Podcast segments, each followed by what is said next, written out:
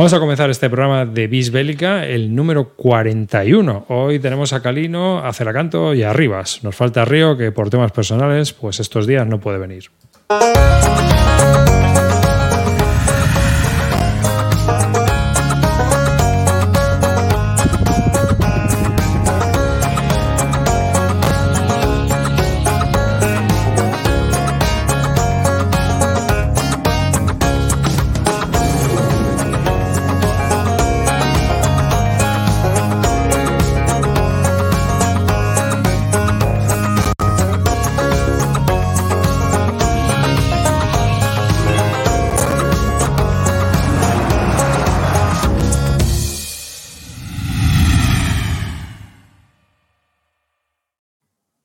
Pues nada, un saludo de quien nos habla, David Arribas, y bienvenidos a este podcast dedicado a los Wargames y jueguecitos de introductorios para comenzar a jugar juegos antiguos de los años 80 y 25 pavos. Conmigo tengo a Cela Canto.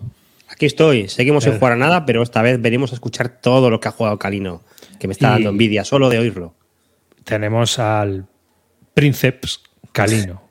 ¿Qué pasa, chavales? Ya he vuelto. Falté, falté, tuve que salir a toda leche el jueves pasado y me lo perdí. Y me dio mucha pena, de hecho, porque dejar estos dos rancios solos es lo más lamentable que puedo hacer en mi puñetera vida. Entonces, no volverá a pasar, chavales, perdonad.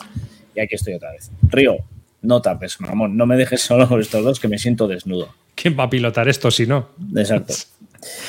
Así que, pues Nada, ya estamos aquí los tres y a ver, estábamos hablando de ese juego que has recibido. Venga, vamos a empezar por ahí porque al final es una novedad. Cuéntanos, ¿qué has recibido? Y enséñalo aquí. Bueno, a tienes ahí, ¿no? El que he recibido no lo tengo a mano, la verdad. Bueno, pues si quieres empezamos por la, la mierda esta de GMT, la newsletter de GMT y luego ya voy a por él. Venga. Hoy va rápido la newsletter. Hoy la newsletter va rápida porque tampoco es que haya mucho que decir. Pero hoy hemos recibido la newsletter, como siempre, la maravillosa newsletter de GMT que nos llena los programas de información. porque la de Compass es más sosa, pero esta, esta, esta, siempre, esta siempre viene con, con chicha. Y bueno, realmente tenemos mm, dos nuevos P500 que han anunciado. El primero de ellos se llama 1848, pero no es un 18XX, es un Car Driver Game. ¿Eh?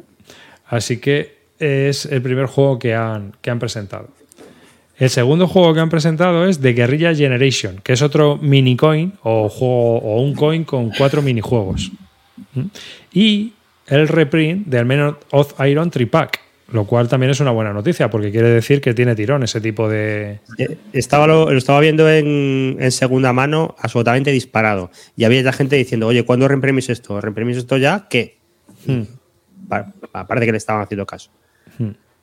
Y por lo demás, bueno, 1848, que hay poca información sobre él, pero bueno, es un, es un juego sobre eh, revoluciones y demás, ¿no? En Europa, me parece. Sí, en el año 48 una serie de, revoluciones entre eh, reivindicaciones de rollos sociales y nacionalistas.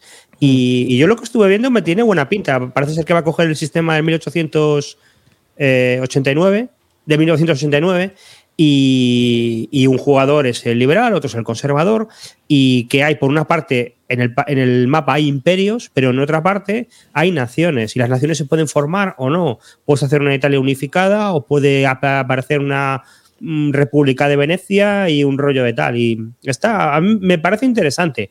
¿Qué pasa? Yo el diseñador no lo conozco de nada. Entonces.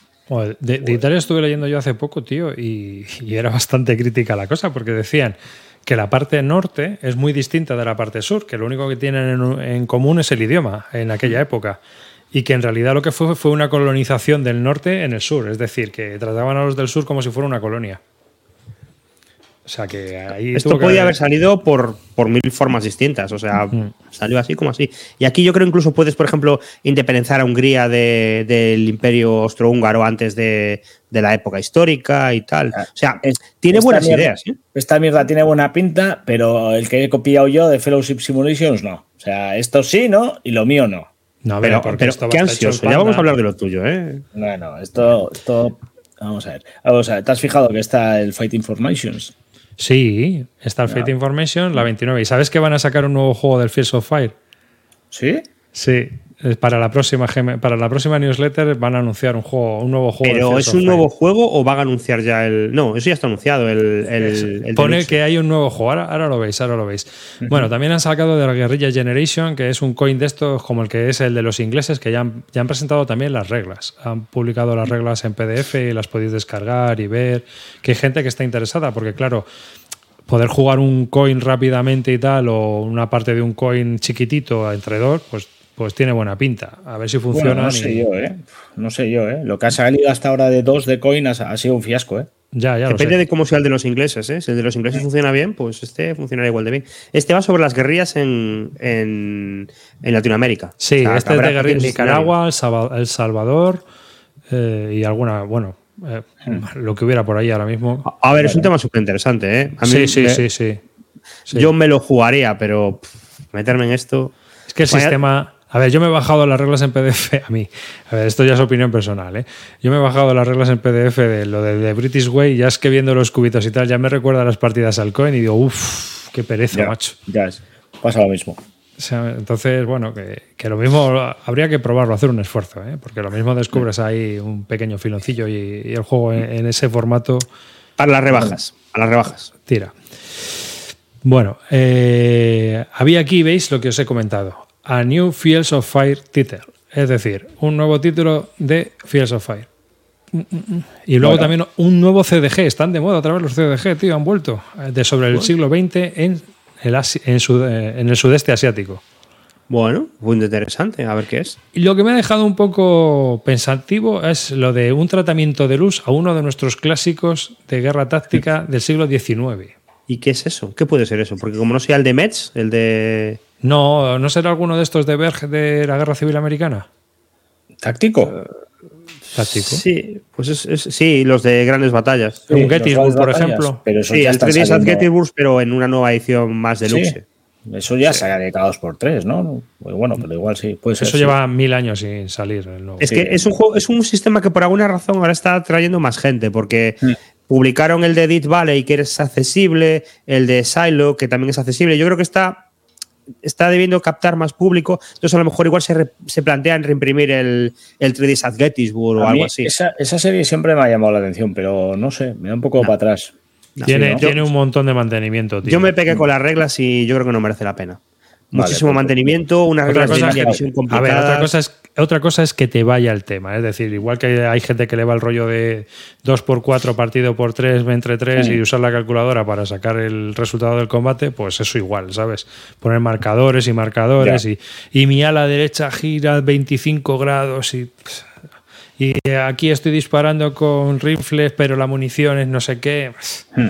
O sea, yo, o sea, tiene mucho detalle, ¿eh? Pero mucho, mucho, yo creo que demasiado. Bueno, bueno, Y bueno. un, Pero un claro, sistema de guste. control de mando muy complicado y tal. Tenía cosas chulas, en plan Tenkato Goichu, de que las, las unidades podían hacer cosas, podías darles órdenes y ellos podían hacer otras cosas. Pero luego es todo como muy GBOH, ¿sabes? Muy, muchos marcadores, fatigas, historia, no sé qué. Sí, pero tiene, es lo que tú decías, ¿eh? es una serie que se juega, ¿eh? Sí, Es sí, una es una serie, serie muy sí, antigua. ¿eh? Esto es una evolución de los juegos que tenían los 70 Berg de la Guerra Civil, todos los que sacaba con SPI. Los ha ido complicando, complicando, complicando. ¿Qué pasa? Si llevas toda la vida jugándolo, esto tienes que tenerlo súper niquelado y es lo Claro. que llevas jugando desde hace años. Pero si empiezas de cero, Oye, yo el que. Yo, ¿Sí? No, dale, dale, dale. Yo, por ejemplo, yo el que me pillé fue el Twin Peaks, que yo dije, ah, dos batallas pequeñitas, de puta madre, pero es que luego eran dos batallas pequeñitas que no tenían nada de sencillo, porque tenían unas reglas de línea de visión que te volvías loco. Sea, creo que, creo que lo mejor para empezar es el Death Valley, que son batallas pequeñajas, y el, y el de Silo que ha sacado, que lo han hecho con, con muchos escenarios pequeñitos. Pero bueno, Vale. Vale, pues y bueno, pues ya poco más. Decir que van a sacar la Atlantic Chase segunda impresión, ya está también en la, está ya, Ya, de- está para pillar, ¿no? Por lo visto. para, para pillar en breve. Así que dentro de un par de meses estará en tiendas. Y ¿Llegará antes que el de President? Sí, hombre. Joder, de claro, claro, todo llega antes que el de está President. en la imprenta todavía, mira. Bueno, no sé, eso de que está en la imprenta, macho. Y luego, mira, ya también está en la imprenta el Noráfrica 41. yo he visto que está a punto de ir a la imprenta el, el Vanish Alfiers, el, el- lo que sería el Musket and Pike en, en siglo Ah, sí, XVIII. sí, sí, sí, lo he estado viendo, lo he estado viendo también, porque se lo estoy siguiendo yo. Y el Plantagenet también está ya en la imprenta. Así que enhorabuena también a Paco Gradella, que ya lo tiene. Y el Tanto Monta, Está ya va, ya está, ya estarán enviándolo, ¿no? ¿No? Pues no lo sé, la verdad, pero no aparece ahí, ¿no? Eh, lo tengo perdido yo. Pero Mira, fíjate, es que el British Way Ah, lo, sí, lo está sacan ya. En fin, Está ya para, para, para cargar, ya lo van a cobrar. ¿Cuál? El British Way. Sí, sí, de British Way ya va a estar en breve. Ha ido súper rápido este juego. Eh, no, eh, ¿Han cobrado ya el, el Plantagenet? Estoy dentro, pero no, no me suena. No, todavía no lo van a cobrar porque hasta que no esté en shipping no te lo van a cobrar. Ah, vale, vale, vale, vale. ¿Vale? Por eso O es sea, que no me sonaba, no me sonaba. Hasta que no esté en shipping no te lo van a cobrar. ¿Sabéis algo de las expansiones del, del Space? En país es que todavía están desarrollándose, está, están por aquí abajo. Lo he estado yo viendo. Esas sí me apetecen mucho. Ah. Sí, sí. Lo- ah, dices las reimpresiones. Sí, las reimpresiones. Es que eh, no tengo ninguna y, y no las encuentro por ningún lado. Hmm. Y esas sí me, sí me apetecen mucho. Si alguien las tiene y nos oye, Y no las quiere, ¿no? o, o no, no que no las quiera, no las use y las quiere vender, aquí me tiene. Sabes que Pues- no merece la pena si no has jugado muchísimo al base, ¿no? Sí, pero bueno, eh, algunas sí aporta eh, cosas, tío. Sí, sí, ¿Para sí. qué estamos? No, ese juego además, jugarlo a tope, o sea, jugarlo mucho, es complicado. Y bueno, he dicho que íbamos a estar 10 minutos con la newsletter y vamos a estar 9. Venga, se acabó. está, se A acabó. Otra cosa. Pues mira, venga, no os doy tiempo. Aquí está, pon. Napoleón Conquest, el nuevo juego de Fellowship Simulations. Que, a Los ver, tíos es- que sacaron el Verdún. Sí, y también la mierda del. De- Cuidado. Mierda, mierda. Habrá dicho gente que le gustará. que hay cuatro juegos, puede ser otro. Han sacado cuatro, yo no he dicho nada. Eso es. Bueno, ¿por qué, ¿por qué decís que esto es basura? Antes de, antes de que empiece. No, nos estamos metiendo contigo. Napoleón Conquest. Tiene buena pinta. Ya Oye, espera, espera, espera. ¿El lomo, ¿El lomo que tiene? ¿Tiene a Josefina con el niño? Tiene sin niño. Ah, no, en el otro lado sí. Mira, aquí A ver, aparece, enséñalo, enséñalo. aquí aparece sentada en una potranca. Y aquí la tenéis con, con un pequeño calino. ¿Y por qué en el, por qué en el lateral sale Josefina? Yo qué ¿Qué es sé. lo que está haciendo mientras Porque- Napoleón se va de conquista? pero- Ojo, que en el juego también hay enamoramientos, ¿eh? Ah, bueno, bueno, pero ¿qué es esto? ¿Un juego de rol? Bueno, tiene. No, es todo cartas. Y tú utilizas las cartas para. eh, a ver. eh, a ver, tampoco puedo expandirme mucho porque no he jugado. ¿eh? Bueno, es, un juego de Bruno Lamotte, ¿Mm? pone aquí, y eh, estaba publicado por Fellowship of Simulations, que empezó a sacar juegos. Es la compañía del tío que diseña los Eagles en Assassin, ¿no? Y que sacó Esto- un juego por aquí que se llama Verdun, A ver, que también solo, está muy bien. Solo con eso, esto tiene que ser bueno fijo. Bueno, Mirad lo que has dicho, mira lo que has dicho. sí, pero acuérdate de- del anterior, el de las guerras de religión. Bueno, pero todos tenemos un grano. Y este es el primer juego de este tío, ¿sabes? O sea, de Bruno Eh. Os cuento. De 3 a 6 turnos, dos formas de juego. Se puede jugar desde 2 a 5 jugadores. Lo suyo entiendo que será 5, porque si juegas a dos jugadores, uno lleva toda la coalición y el otro solo lleva a Napoleón. Si juegas a 5, cada país tiene un- una condición de victoria secreta con una carta, pero para que la pu- puedas ganar con esa condición de victoria, la coalición debe haber ganado a Napoleón. El mapa, mirad qué mapa, tíos. El mapa es precioso. Ahora bien, así como el mapa me encanta, Pero los- no se ven bien las zonas, ¿no? se ve O sea, es una- perfectamente. no, está, no, está, no, no está, está bastante más claro para mí, ¿eh? por lo menos yo lo veo en, el, en mesa y te se ve bastante más claro que aquí. No sé si es Ah, por la calidad de la imagen o. Sí, la imagen no es muy buena. No sé, se ve Bueno, el bastante mapa, bien. el mapa tiene así un aire antiguo y la verdad es que está chulo. Está muy bien, está muy bien. Ahora sí, cuando abres la caja, eh, lo primero que te llama la atención es que los, los cheats están todos sueltos por la caja. No tienen consistencia y son una mierda de cheats, una basura. Tampoco es que estéticamente sean muy, muy interesantes, pero es que son, son en general no, no llaman mucho la atención. Las cartas tampoco tienen un gramaje muy grande, entonces, bueno, pues es un poquito eh, flojete en ese aspecto. Ahora bien, Yo también he oído, he visto fotos de los abuelos que se quejaban del troquel, que era una mierda supina y que tenía unos Claro. pelánganos difíciles de. que era muy difícil de destroquelar lo que quedaba en el troquel. Porque Pero si estaban no hay- troquelados no por el suyo. centro. Desconozco el de ellos. El mío ha venido sin. O sea, que he sacado las planchas y las he tirado a la basura sin, sin meter un solo dedo para que caigan los cheats. O sea, es que están todos los cheats por la, por la mesa, por la cam, por Te ha tocado una la, cuchilla nueva.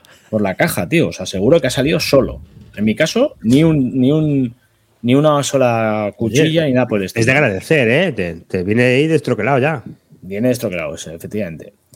Y veis, esos son los, los, los cheats, ahí los tenéis y ya veis que no es una calidad muy, no es muy elegante que se diga, vamos. Y aparte de eso, pues es un cartón bastante cutre. Lo malo de este juego es que la peña no lo, no lo vais a poder comprar en tiendas, creo, ¿eh? Sí, eh, había unas unidades hechas ya en el Kickstarter. De hecho, tú entrabas en la plataforma y cuando entras en el juego ya te decían que estaba construido y que era enviarlo directamente en cuanto terminase. Y ha sido así. Esto terminó hace 10 días, más o menos, la campaña. Y ya lo estamos recibiendo todos. Ha hecho 250 copias en inglés y 250 copias en francés. Pues mira, eh, me costó creo que 65 euros, ya está a 130 con eso que acabas de decir. 250 unidades. No, no sé, no sé qué tal saldrá. Ahora la Es game, an investment. Es an, es, es an investment, sí. Está jugando con que hay pocas copias y exclusividad.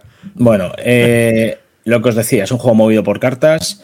Eh, no parece complejas. Las reglas eh, he ojeado más o menos la mitad y se ve bastante sencillo. Lo más complejo puede ser el combate, que tampoco es que parece que tenga una, profundidad muy grande. Y bueno, más o menos lo que os decía, pues eh, tienes, necesitas. No, no está tan centrado en la parte de combate, sino en todo lo que rodea a ello, ¿no? Pues la necesidad económica, la necesidad de conseguir alianzas, porque aunque haya una alianza ya pregenerada en el juego, si tú no decides aliarte con tus países vecinos, no existe esa alianza como tal. Entonces se puede dar la, la ocasión que el prusiano se alíe con el inglés, pero no con, yo qué sé, entonces eso se puede dar. Eso se puede dar. ¿Qué te pasa, Roy? Ya estamos. ¿Qué Las reglas- No, yo no, yo no, yo no, yo no. A mí me parece estupendo, pero los napoleónicos, si prusianos salían a la coalición, van a arquear una ceja, ¿eh? Puede ser. Dime, Arribas. ¿Las reglas cómo son? ¿Son difíciles, largas, No. cortas? No, son, te digo cuántas páginas son, las tengo aquí al lado. Estamos hablando de mucha foto también, mucha, no sé si se puede apreciar, pero hay mucha imagen, o sea, ahí estamos hablando de, mirad, para que lo veáis, unas páginas así al azar. Y Acuérdate que hay mucha gente que no nos ve, ¿eh? Vale, pues, eh, pues eso, mucha imagen, mucha historia. y Las, son 36 páginas de reglas, pero no es una página Ya, que Sí. tiene mucho ejemplo y mucho dibujito, Sí, ¿no? sí, las últimas además son referencias a cartas y demás, o sea que eh, efectivas serán unas 20 páginas, yo creo, y en ningún caso complejas, o sea, bastante sencillitas. Bueno, otra cosa que siempre nos preguntan, ¿en solitario? No se puede. Directamente no se puede. Este, este sí que no. Hay que empezar a dejar los juegos claros si se pueden o no se pueden jugar en solitario, porque todo el mundo nos lo pregunta. Entonces, Y desde mi punto de vista, tampoco lo veo a dos, porque vas a manejar no sé cuántos mazos de cartas y lo veo un poco complejo. Yo creo que este juego es para cinco.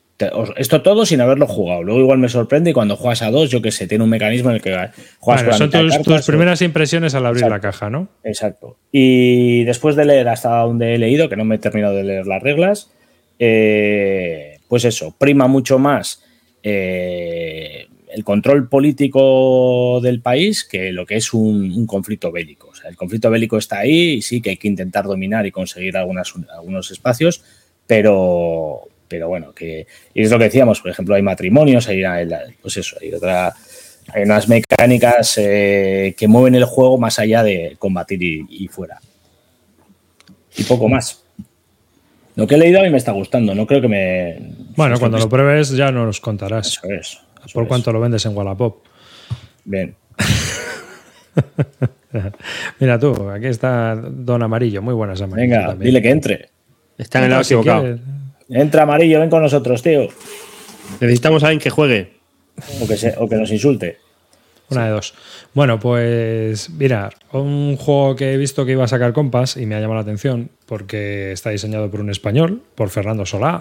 Acordaos que Nico Scooby nos estuvo diciendo que estaba era el que estaba diseñando también el War Store Series de- del desierto, porque como ha He hecho también jugado. Panzer, He jugado la serie. en breve, ahora, ahora luego hablamos de ella, si te parece. Bueno, pues Fernando Solá eh, o Sola eh, ha hecho Interceptor Ace, un juego en solitario de los que hace Gregory Smith, pero del último año de la guerra en Alemania, llevando a un alemán. Es decir, llevando a un grupo de, de cazas alemanes. Esta es la página de Kickstarter de, de Compass y dentro de un par de meses me imagino que lo tendremos también por aquí. Y bueno, pues es lo, el- el- de este tipo de juegos de Defender Esto- America y todo esto. Des- desde para, para hacer una comparativa podría ser, ser algo parecido a un B líder de estos, a un líder de. No, no, no. Sí, ¿no? Gregor Smith no es el de, de Hunters y todo Eh, sí, es más, bien como los de los submarinos, supongo, ¿no? Tampoco he jugado de submarinos. Y de hecho hay dos de Royce. submarinos y hablan uno bien y otro regular. No, hay muchos de submarinos. Sí. Bueno, de los dos últimos que han salido, el de Hunter y. No, en los que han salido por GMT. Es que espera, Sí, que, es claro, que hay claro, un chocho vale, que te sí, cagas. vale, sí, sí. Tú dices el de Hunted. El de Hunted es el que peor críticas tiene porque, claro, es el Exacto. ocaso de los submarinos y les atizan por todos lados. Pero bueno, el título ya lo dice. Cazado. Bueno, y, y en este, ¿cómo, cómo, cómo, o sea, una idea de esto, ¿cómo puede ir? A Pues ver, no yo, no sé ¿eh? cómo va, pero si va como los de, A ver, es- a mí me recuerda, a mí me, a mí me parecen como los B17 estos de Avalon Hill, que sí que he jugado, pero como más modernizado. Me imagino que irán por ahí. Tienes que, que tomar más decisiones de, de dónde colocas a los pilotos, qué misiones haces y luego pues tiras. Tiras de, dados, primeras, ¿sabes? de primeras no veo un mapa, ¿no? O sea, no tiene una ubicación. No sé si tiene mapa o no tiene mapa. Porque ya te digo que yo solo he visto estas fotos. Simplemente lo quería comentar. Cuando. Mm, vale, vale. Si alguien más nos puede dar alguna idea. Esto a lo mejor eh, Río sí que nos podría hablar más de Elio. Que le Pues va el rollo. Ya, ya le interrogaremos. Hmm. Pero yo no te puedo decir si tiene mapa o no tiene mapa, porque. No, me llama principio- la atención, me llama la atención por eso, por- porque lo que he visto, eh, pues eso, eh, no sé cómo lo representa. Entonces era por si Lo que pasa es que si hay un mapa será simplemente donde está posicionado tu escuadrón. Hmm. Sí, pero bueno, es lo que viene haciendo el B17. El B17 hace eso. O sea, tú Hmm. vas en una ubicación muy, muy, muy escafeinada. Evidentemente no estás cruzando montañas ni algo por el estilo. Estás en una ubicación muy general. Bueno, pues era este, ¿sabes? Que, que digo, joder, qué, qué curioso. Y otros juegos así que van a venir. Bueno, en breve está también el de Buca, que va a venir, eh, que me imagino que lo presentarán, bueno, llegará a tiendas también en breve, que es Tú sí lo vas a comprar. ¿no? Yo estoy seguro, sí, me lo voy a pillar porque como a mí esta serie me gusta, es muy aje- es un poco contradictorio para mí, pero el rollo este ajedrecístico que tienen a mí me gusta mucho, me lo paso muy bien. Y, y bueno, esta es la continuación de A Victory Loss, en realidad. Y por un lado me alegro que lo coja una compañía como Buca que tiene capacidad de reimpresión y que hace los juegos chulos. Entonces, pues puede... Para mí es una, un sistema que es muy bueno como introductorio a los Wargames. Es decir, que esto un tío que venga de los euros no se va a encontrar un juego... ¿Puedes, ¿Puedes detallarnos un poco cómo funciona? juego- el, siste- pues- el sistema, el sistema. El sistema es muy sencillo, es por activación de chips. ¿Mm? Es decir, que se activan formaciones. Tú sacas un chip de una taza y te dice, puedes mover estas unidades. Y entonces, pues bueno, pues mueves y atacas. ¿Qué ocurre? Que las TOC son rígidas. Es de- eh, tú las TOC son totalmente rígidas. Entonces, si tú rodeas a alguien, le destrozas. Y luego también es muy determinista en cuanto a los resultados de combate. Es si tú tienes un 3 a 1, ya no vas a perder cuando atacas. Por eso te digo que para una persona que viene de los euros, es un juego que está muy bien porque no hay azar en las tiradas de, de combate, sino que si atacas con la suficiente fuerza, sabes que como lo peor que te puede pasar es que te quedes como estás. Eh, entonces, si tú provocas la... re- de lo que se trata es de mucha movilidad, es muy ajedrecístico porque tienes que mover mucho las tropas para que cuando se retire el oponente se, se destruya por no poder retirarse. Es decir, tienes que hacer bolsas continuamente. Lo Se hacen mejor- muchas más bajas en este juego por eh, retiradas en ZOC que por la CRT. La CRT no hace daño. Nada, tú tienes que ir a, hacer cer- a cerrar. Tú tienes que ir a cerrar. Y luego, bueno, aquí en Trace of War no sé cómo será, pero en el- la Victory Loss, si pillabas una vía de tren, como que el otro ya había perdido, ¿eh? porque le, desbaratabas todo, todo el supply. ¿no? Entonces, las vías de tren hay que protegerlas muchísimo. ¿eh? Y entonces, bueno, pues se van formando unas líneas de combate a todo alrededor de, de los puntos neurálgicos donde están las vías de tren. Según se va retirando, si, si el que va haciendo la ofensiva es el ruso o al revés. Entonces, esta serie tiene mm, mm, varios títulos, que son, digamos, los títulos japoneses, y luego está el sueco este, el famoso. El, ah, bueno, ahora, ahora hablamos de él, de, ese otro lado de la serie, porque también ha sacado un juego nuevo. Entonces, bueno, pues esta es la continuación de lo que sería la Victory Loss. Y, y esa es la parte. eh, también está Von Mastein, me parece. ¿no? Creo que sí, creo que como se llamaba, me parece. Mastein Last Battle, la última batalla de Mastein. Y, y, pues yo me imagino que saldrá un juego muy chulo. eh, muy bonito y con el sistema este porque es del autor el Nakamura. Entonces, bueno, esto se, publicó en una revista en Japón y ahora pues ha venido aquí en, en- en juego grandote con dos mapitas, sus hojas de ayuda, sus contes redondeados, una Espera, espera, un minuto, chapo. David. Dale para atrás, a la, a la anterior imagen, a la descripción del juego. A, a la, a la ficha de BGG. Y dale para abajo. ¿Qué pone ahí de One Solitary Track Card? Esto no se puede jugar en solitario. Sí. ¿Qué, qué me están diciendo aquí en solitario? ¿Cómo vas a jugar esto en solitario? Sí, porque estos se juegan bastante bien en solitario. Porque como es chip pool, Sí, hombre, porque es cheat pool, pero. claro, Pero, tú, hombre. sacas, tú sacas la ficha y es la formación que tienes que mover. Lo tienes que hacer lo mejor posible con esa formación. Sí. Es esquizo total. Pero sabes tú que vas a saco a por uno o a por otro. Entonces, bueno, que- a lo mejor lo vas a hacer mejor con un bando que con otro porque tienes sesgo. Pues no te digo yo que no. Pero son muy soloables por el tema del chip pool. Ah, mira, nos dice aquí Alberto, que está más informado que nosotros. Que lo que tiene diferente con el, la Victory Loss es que la activación puedes elegir entre mover y combatir o combatir y mover, lo que te da algo más de variabilidad. Pues sí. Sí, sí, es verdad, porque en la Victory Loss o movías o combatías. No podías hacer las dos cosas. Es que me Bueno. las reglas, dice. Ya, ya ha hecho más que nosotros. Mira, 3-6 horas, eso está bien. Una tarde te lo puedes. Claro, es que estos juegos se juegan en una tarde. Son bastante aceptables dentro de lo, de lo que hay en Wargames de Sun Counters. Entonces, Eh, so- El Napoleón Conquest en tres. Sigue ganando votos. pero necesitas ganando. cinco y este puedes jugarlo solo.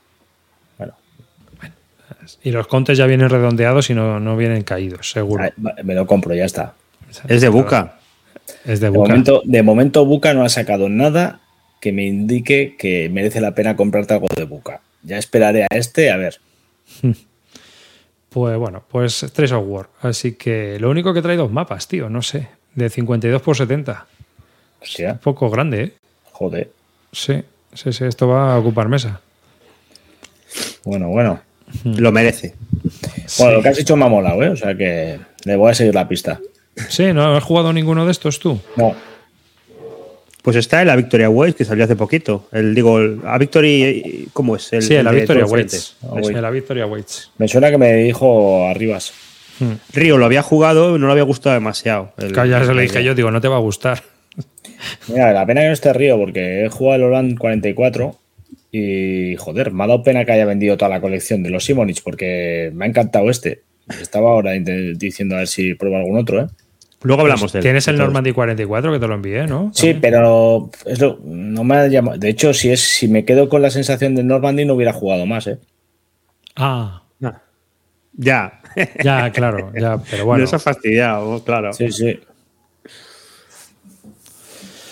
Bueno, A ver, mira. que, que va a haber mucha gente en los deportes que le gusta el Normandy 44, pero yo prefiero que me despelleje en vivo a volver a jugarlo.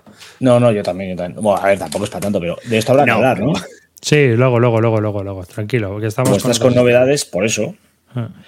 Mira, ya, pero tú lo has jugado ese, ¿no? Puedes dar impresiones. Pues luego, Sí. eso más tarde. Vamos Vale. a hablar de. Mira, esta es la otra serie que te digo yo, que es de Magnus Nordioff. Y es, es Prussian Carnax, que es también un poco el mismo rollo que a Victory Loss, pero en este la tabla sí que tiene más variabilidad. Aquí hay más resultados en la tabla. Y este que han sacado ahora nuevo, que muchos de ellos están publicados por Revolution, el Konisberg, el Narva, Mm. el Poland, el- este es de la Primera Guerra Mundial. Digamos que lo que hace es que reimplementa eh, a Victory Complete de Battle of Tannenberg que salió en una revista de estas del MVP, en una Special Operations. Viene, viene de ahí, que además es el mismo diseñador. ¿Te Digamos que estás lo ha- especializando en Tannenberg? ¿Vas a hacer rutas turísticas o...? No, es que es de la, estoy hablando de la, de la jornada, o sea, del tipo de, de- Sí, de sí, la sí. serie. Pero siempre Oye, aparece que, tiene que ser Tannenberg. un sitio bonito, ¿eh? Ahí Polonia. Sí, sí. Además está haciendo otro de este tipo, del, de la Primera Guerra Mundial. No sé si Galicia o alguno de estos, Hmm. también para, para este sistema. Oye, pues de esto sí que no había oído hablar nada, ¿eh? De este, De estos, de esta serie en concreto. Igual, Sí. igual he jugado alguno y no me he enterado, ¿eh? Pero... no, hombre, vamos a ver, de No, estos si me los estás que diciendo que han salido con, con Revolution, igual he probado alguno. de Yo creo que estos- sí, ¿eh?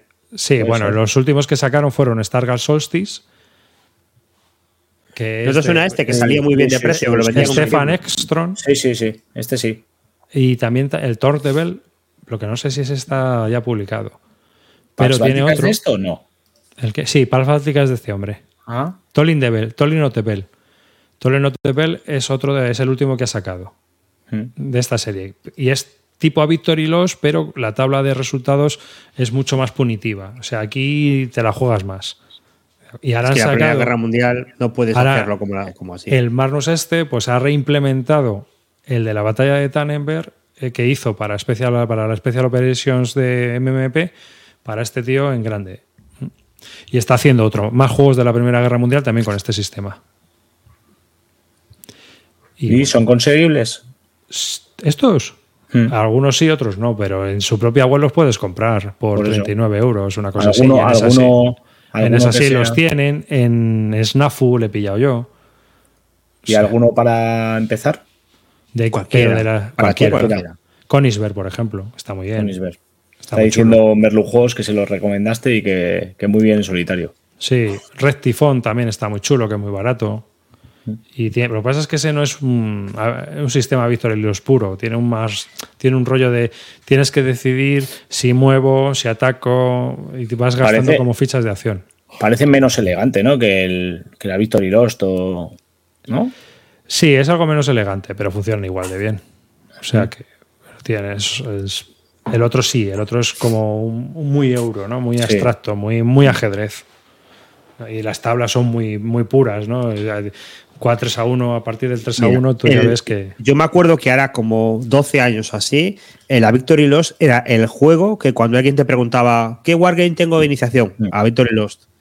Era lo habitual. Cuando había mucha gente entrando a la ficción, mucha gente que este venía de los euros, era lo que se le decía. Píllate la Victory Lost porque está guay. Y si no, la Victory Complete, que era el otro que había. No, a Victory de. Denied, Denied.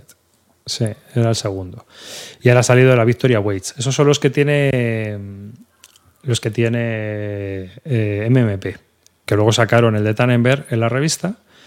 Y luego este, el Estron este, por Three, Three Crowns, eh, su compañía empezó a sacarlos por- por- con el mismo sistema, pero haciendo una variante, por decirlo de alguna manera. Y Revolution los ha sacado en un formato más chulo. Y no son caros. Bueno, No, ahora ya es caro bueno. todo, pero Ya, pero bueno, asumible, ¿no? sí. Bueno, sí, sí. Aquí estamos recomendando juegos de 30 a 30 y pico pavos. La semana pasada no estuviste, pero recomendamos un juego de 77, el Sinaí, que era lo mismo. De 27 euros. eh, os digo una cosa, hubo alguien que me escribió y me dijo, no les vuelvas a dejar solos. Pero ¿sabes por qué? ¿Sabes por qué? Porque si en vez de ese hubiera sido uno de estos de buca de 100 pavos que no valen ni para tomar por culo, todo habrían sido flores. ¿sabes? O uno de Workington de 80, pues. Hombre, Fíjate, favor. fíjate que arriba es como es que jugó un Workington de estos y lo ha metido en Bislúdica. Ya no lo quiere hablar aquí. Pues, pues Ya, yo aquí solo hablo de, de estas cosas. Pero estas los- cosas que son wargames jugables. ¿eh? Bueno. Eh, bueno, lo que os estaba comentando. Este tío tiene en, en Revolution, tiene varios. Entonces, Stefan Strong, Konisberg, Poland, Narva. Son los tres que han salido, me parece que en, que en, en Revolution Games. Y son los que son más fáciles de conseguir. Porque los demás son de su propia compañía. Tolin of the Bell y Stargate Solstice. Esos o los pillas directamente a él o los pillas en una. En una- Snafu ha tenido, me parece también. Sí, sí, Stargal lo ha tenido. Pero es una compañía pequeñita, saca de sus cosillas. Sí. Oye, y lo que saca es curioso. 100 copias, una cosa así. Per- per- perdón por el off topic. Caliño, ¿tú jugaste al Pax Báltica? No. ¿No? Ah, vale, vale. Eso lo quería saber. Pues yo jugué y es un, es un juego particular. Sí. Eh, sí, pero me ha llamado muchas veces la atención. ¿eh? He estado, alguna vez lo he visto. Yo creo que no merece la pena, pero bueno, no, No. no quiero, no quiero hablar de esta cosa ahora. va, sigamos. Yo tampoco. Pues eso, que es un juego, son juegos muy recomendables para iniciarse en esto, en el mundillo de los wargames. Cualquiera de ellos. Y además vienen en bolsa zip, no traen caja, lo cual no ocupan nada. Mira, otro juego que he estado viendo, digo, "Oh, mira, me ha parecido curioso, de Mal Worker, el 85 de Afganistán, un táctico que sigue la estela de otro juego anterior suyo que era sobre Vietnam, el 65. Pues ahora ha hecho, presentó un, un kit starter con el, el 85 que es sobre la guerra de Afganistán, que ya de por sí llama la atención. porque no hay ningún táctico, yo creo, de la guerra de Afganistán. Y este tío, todos los juegos que hace, pues bueno, pues son bastante resultones. Entonces, bueno, pues al que le mole los juegos tácticos, pues que, que le eche un vistazo. Porque cuando llegue a tiendas, pues estará, estará bastante.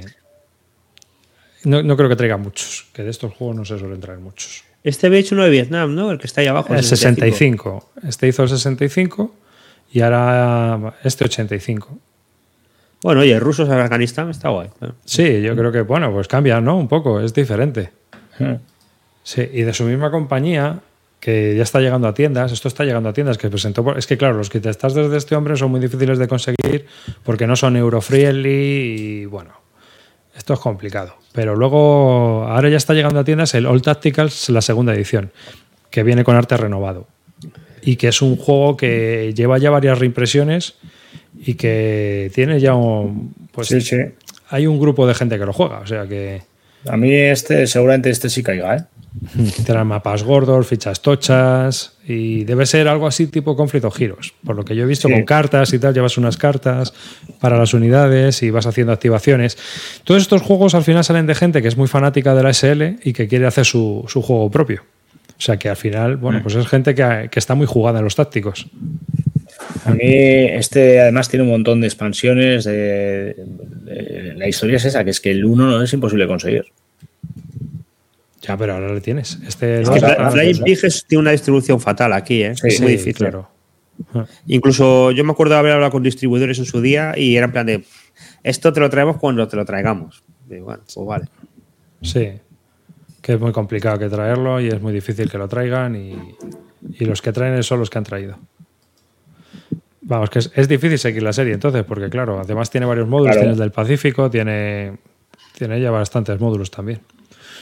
Pero bueno, y la verdad es que, si os soy sincero, no hay muchas más novedades. Bueno, Jacapalé, ¿no? De ASL, ¿ya le tienes? Sí. Jacapale y el último, el San María y el, el de Ah, sí, Normandía, también. Esa que también lo tengo, con vacas. Hay vacas. Literal, sí. ¿eh? Literal, ¿eh? pero en el Jacapale tiene que haber de todo ahí. No, el Biciclistas. Jacapale no, el San María y el. Ese eh, trae vacas y te puedes ocultar entre ellas. No es broma, es un cheat de vacas, literal, y tú te ocultas entre vacas y te puedes desplazar entre vacas. Como en, en la peli esta, en Top Secret. Por ejemplo, y después por botas también a vacas. sí, sí. En fin. Eh, bueno, pues yo ya no tengo más novedades. Estamos muy secos de novedades, la verdad. Últimamente hay poca novedad. Así Bueno, que. ¿Y español nada? ¿No hay nada español?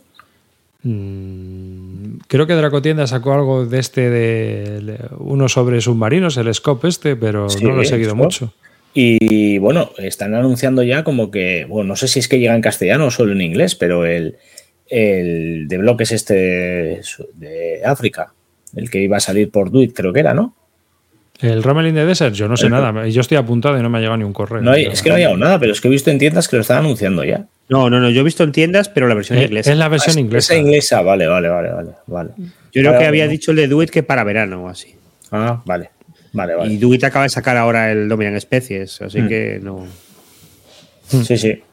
Pues, ¿por dónde empezamos, tíos? Porque Pues donde tú quieras. Pues mira, si estás hablando de novedades españolas, saca el Maleme. Voy a este, venga, Maleme. 12 horas, two- eh, 12 of- eh, hours at Malem. Me ha encantado, tíos. Empiezo por ahí. Empiezo por ahí. Empecé, lo jugué con. A ver. Es de los cuatro juegos que ha sacado en versión zip. Eh, Snafu. Snafu. Este es el cuarto. Este es de Viene Iván con- Prat. Eso es, es un juego de Ivan Pratt, eh, de, de Nick Johansson, el mega eh, artista ahora dentro de, de mapas de Wargames, por ejemplo, el que tenéis ahí atrás en la pared de, de Roy. Eh, Bueno, Nish Johansson le hace todos los mapas a Snafu. bueno, el, el- el siguiente creo que no. Y el siguiente no se lo va, no se lo hace Nils. Y, y creo que, bueno, pues les hace los que puede. En principio les ha hecho hasta ahora los cuatro, pero este no. Este, el que viene ya no. Eh, viene con un poco de retraso, por lo que me, me contó Oscar. Tenían que haberlo sacado para verano del año pasado, pero les ha costado bastante balancearlo. Han estado haciendo un montón de pruebas hasta que han visto que el juego ya tenía un, un balanceo interesante y es cuando lo han decidido publicar. Eh, eso ha hecho que toda la serie se retrase y el siguiente, que también está ya bastante, bastante avanzado. Bastante avanzado, pues vaya a salir con algo de retraso también. Eh, va a ser exagerado lo que voy a deciros, pero como estoy jugando el Holanda 44, el juego me recuerda en muchas decisiones al Holanda 44. Evidentemente aquí no hay puentes y no hay eh, tan, bueno, hay algo de mecanizado, pero muy poquito, pero sí tiene sensaciones similares, ¿vale? ¿A qué escala es? Eh, pues espérate un poco para no liarla, pero es 150 metros por hexágono. ¿Es táctico o gran táctico? Eh, táctico, táctico. Y, lo que tienes es un grupo, bueno, pues eh, en sensaciones similares, pues porque tienes un montón de paracas cayendo en, en Creta, simula una parte muy concreta de Creta, que es la parte del aeropuerto y la colina, y, y durante los cinco primeros turnos, el jugador eh, alemán se dedica a lanzar paracas y a intentar eh, que sobrevivan el máximo posible de ellos para a partir de ese quinto turno empezar una, un toma y daca por intentar conseguir esos espacios que veis, los que no estáis viendo el, mapa, pues son unos espacios que están dentro de rectángulos que simulan las ubicaciones donde están las tropas inglesas y, dentro de, esos el mapa, espacios, el mapa es sencillito porque al final no es, un, es un terreno árido sí. con unos recuadros. Pero por ejemplo no hay, no hay nada que simule dificultad de movimiento ni nada por el estilo. Todos los hexágonos son exactamente iguales en el mapa. O sea, es muy sencillito de, identificar todo porque todo cuesta lo mismo muerte y la dificultad la tienes en, eh, primero, que ese primer despliegue inicial en el que los aliados van llegando, perdón, los alemanes van llegando, se hace de una manera que es lo único que tiene que puede restar un poco a la jugabilidad en solitario, ¿vale? Porque este primer despliegue se hace con unos cheats en los que tú eh, dejas caer paracaidistas en zonas donde puede haber un bluff, donde puede haber unidades que realmente sean paracas o, o no, puede que no haya nada. Entonces el jugador eh, eh, aliado tiene que intentar descubrir por dónde va a venir el alemán. ¿no? Ese primer juego empieza con, esa, con ese desembarco de paracaidistas, con ese salto eh, de, todas estas unidades y luego mete pequeñas, pequeñas unidades que puedes ir intentando meterlas al mapa que son externas, ¿vale? Tanto el aliado como, bueno, el aliado en concreto tiene varios Matildas y varias unidades de, diferentes cuerpos que pueden ir metiendo eh, con tiradas de dados. El juego es completamente azar, eh, muy, muy dependiente del azar. Tienes que hacer infinidad de tiradas, tanto para el desembarco como para esas. O sea, según va cayendo una unidad, por ejemplo, eh, la unidad tiene un espacio de caída, pero se va a ir desplazando y depende de dónde, dónde caiga, pues puede estar en una ubicación en la que va a recibir tiros de un montón de gente o puede tener suerte y caer en un espacio donde no haya nadie. Eh, eso es así durante todo el juego, porque luego se van haciendo tiradas por todo tipo de cosas. Eh, simula muy bien la poca comunicación que había entre las unidades aliadas, tienes que intentar que esa comunicación se dé. Por cada turno que pasa en la que no hay esa comunicación, va a ir eh, bajando el, track de horas. ¿Y eso cómo se representa? Eso se representa con un reloj en el que... No, digo, la comunicación. La comunicación se, representa con tiradas de dados. Tú tienes que intentar que haya esa comunicación cuanto... Eh, en principio es una tirada en la que con un 1 2 lo sacas, tan simple como eso. Pero haciendo esa tirada dejas de mover o de activar unidades. Y el juego es un toma y daca. Tú haces una acción, yo hago una acción. Tú haces una acción, yo hago una acción. Y dentro de eso, pues hay cosas como me muevo o, disparo o eh, pequeñas cosas que cada ejército puede hacer, ¿vale? Por un lado, por ejemplo, el ejército aliado puede echar tiradas para intentar eh, que se dé esa comunicación. Por, eh, puedes hacer tiradas incluso para que entren unidades como los Matildas, pero claro, esas tiradas pueden salir o no salir. De ahí que haya azar en el juego, porque tú puedes estar tirando para que entren esos Matildas, no salen, y estás vengan a intentar que los Matildas entren en el juego y no salen o otro tipo de unidades que entran de la misma manera, ¿vale? Que tú con tiradas de dados vas haciendo que esto, que esto se mueva.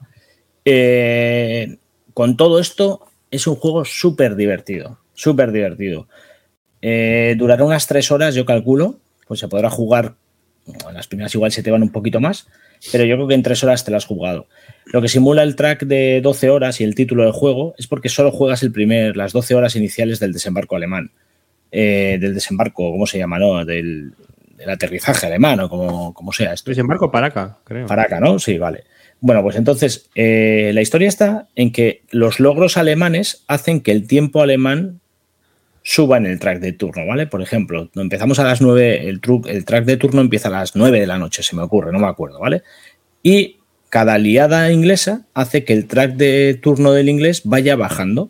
Si el, turno en el que estás de juego supera la hora en la que esté el cheat más bajo, ese, ese, ese equipo ha perdido. Es decir, el cheat inglés ha bajado hasta las 4 de la tarde, pasamos por encima del cheat inglés, se acabó la partida. ¿Y cómo sucede eso? Pues porque se, no haya comunicaciones, porque el inglés esté perdiendo ubicaciones, eh, por diferentes motivos. Y al revés, consigo que haya comunicación, voy consiguiendo que el horario inglés suba en, tiempo y hago que el, que el alemán baje de tiempo parece algo abstracto, pero simula muy bien ese, ese, se ve perfectamente quién va ganando la partida, dónde tengo que apretar, dónde tengo que presionar y, que es un juego que cuesta 26 euros en tienda, que me parece una pasada. O sea, sinceramente, eh, es el juego, sin duda, es el juego que más me ha gustado de la serie de Snafu.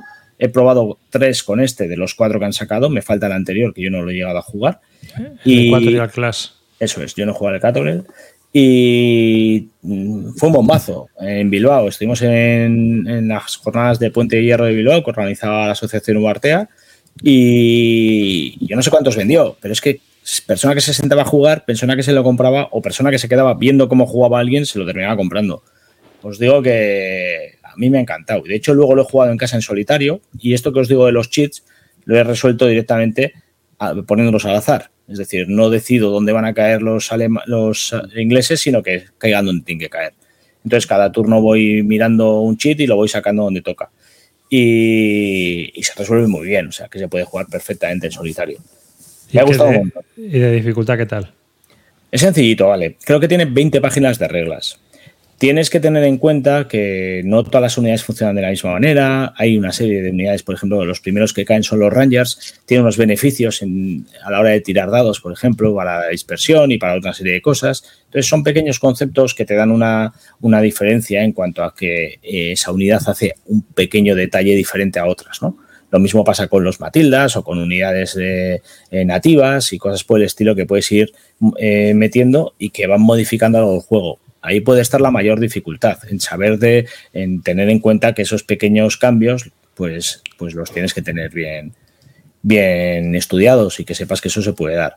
El resto es muy sencillito. Yo no diría que es un. O sea, no sé si tanto un introductorio, porque es algo más complejo que los otros de la serie, pero tampoco me parece algo disparatado. O sea, yo, este, si tienes un poquito de control tú sobre la persona con la que vas a jugar, si tú controlas eh, de Wargames y quieres enseñarle a alguien, perfectamente puede empezar a jugar con este juego. Hmm. Bueno, tiene. Y el siguiente que sacan es de, es de la campaña aérea de Malta. Ah, de un asalto a Malta. Hmm. Ese no lo llegué a probar, ¿vale? Pero es, es, ficticio, es decir, es un what if. No lo sé, es que no sé más. Eh, de Malta sí, supongo. Bien, ¿Este, bien ¿Esto es Creta? Esto es Creta, esto es Creta. Vale. Esto es lo que te comentaba, te lo has perdido antes, pero bueno, que es la zona del aeropuerto de Creta, el interés más grande está en el propio aeropuerto y mm. como veis, pues lo que se refleja en, lo que estamos viendo en el mapa es la parte sur, es la parte del aeropuerto, la parte norte es la parte de la colina eh, y las 12 primeras horas en las que fue una locura esto. Sí, pues el caos total, ¿no? Y absoluto del intento alemán de por tomar el aeropuerto. Eh, muy pocos cheats, yo creo que, no sé, en total no sé cuántos puede haber. 40, 80. Pues eso, no, eh, no sé lo que habrá, pero lo que veis en mesa es más o menos en el mapa, es más o menos lo que habrá. No sé lo que habrá ahí, 40 cheats, igual, sí, algo así. 60, 80 serán, ¿no? Os diría que lo probéis. Yo creo que este es muy, muy tuyo, Arribas. Este hmm. juego te puede gustar, te puede eh, molar. Porque es Yo el anterior, el anterior no me lo he cogido porque es de, es de áreas y a mí los juegos de áreas, pues, hmm. pues tengo, es muy peculiar mi rollo con los áreas. Entonces, bueno, pues sí que pillo de juegos de áreas, pero no. Tiene, tiene un detalle muy chulo que es que los, el cheat te identifica el movimiento y el otro valor, uno es para, para el movimiento y el otro es el valor que hace todo. Atacar, defender, tal. Entonces es muy fácil de ver lo que hace cada unidad y la fuerza y demás. ¿No tiene 12 factores? Pues vaya, no, no, no, no, hay que hacer, no hay que hacer mega, mega cálculos.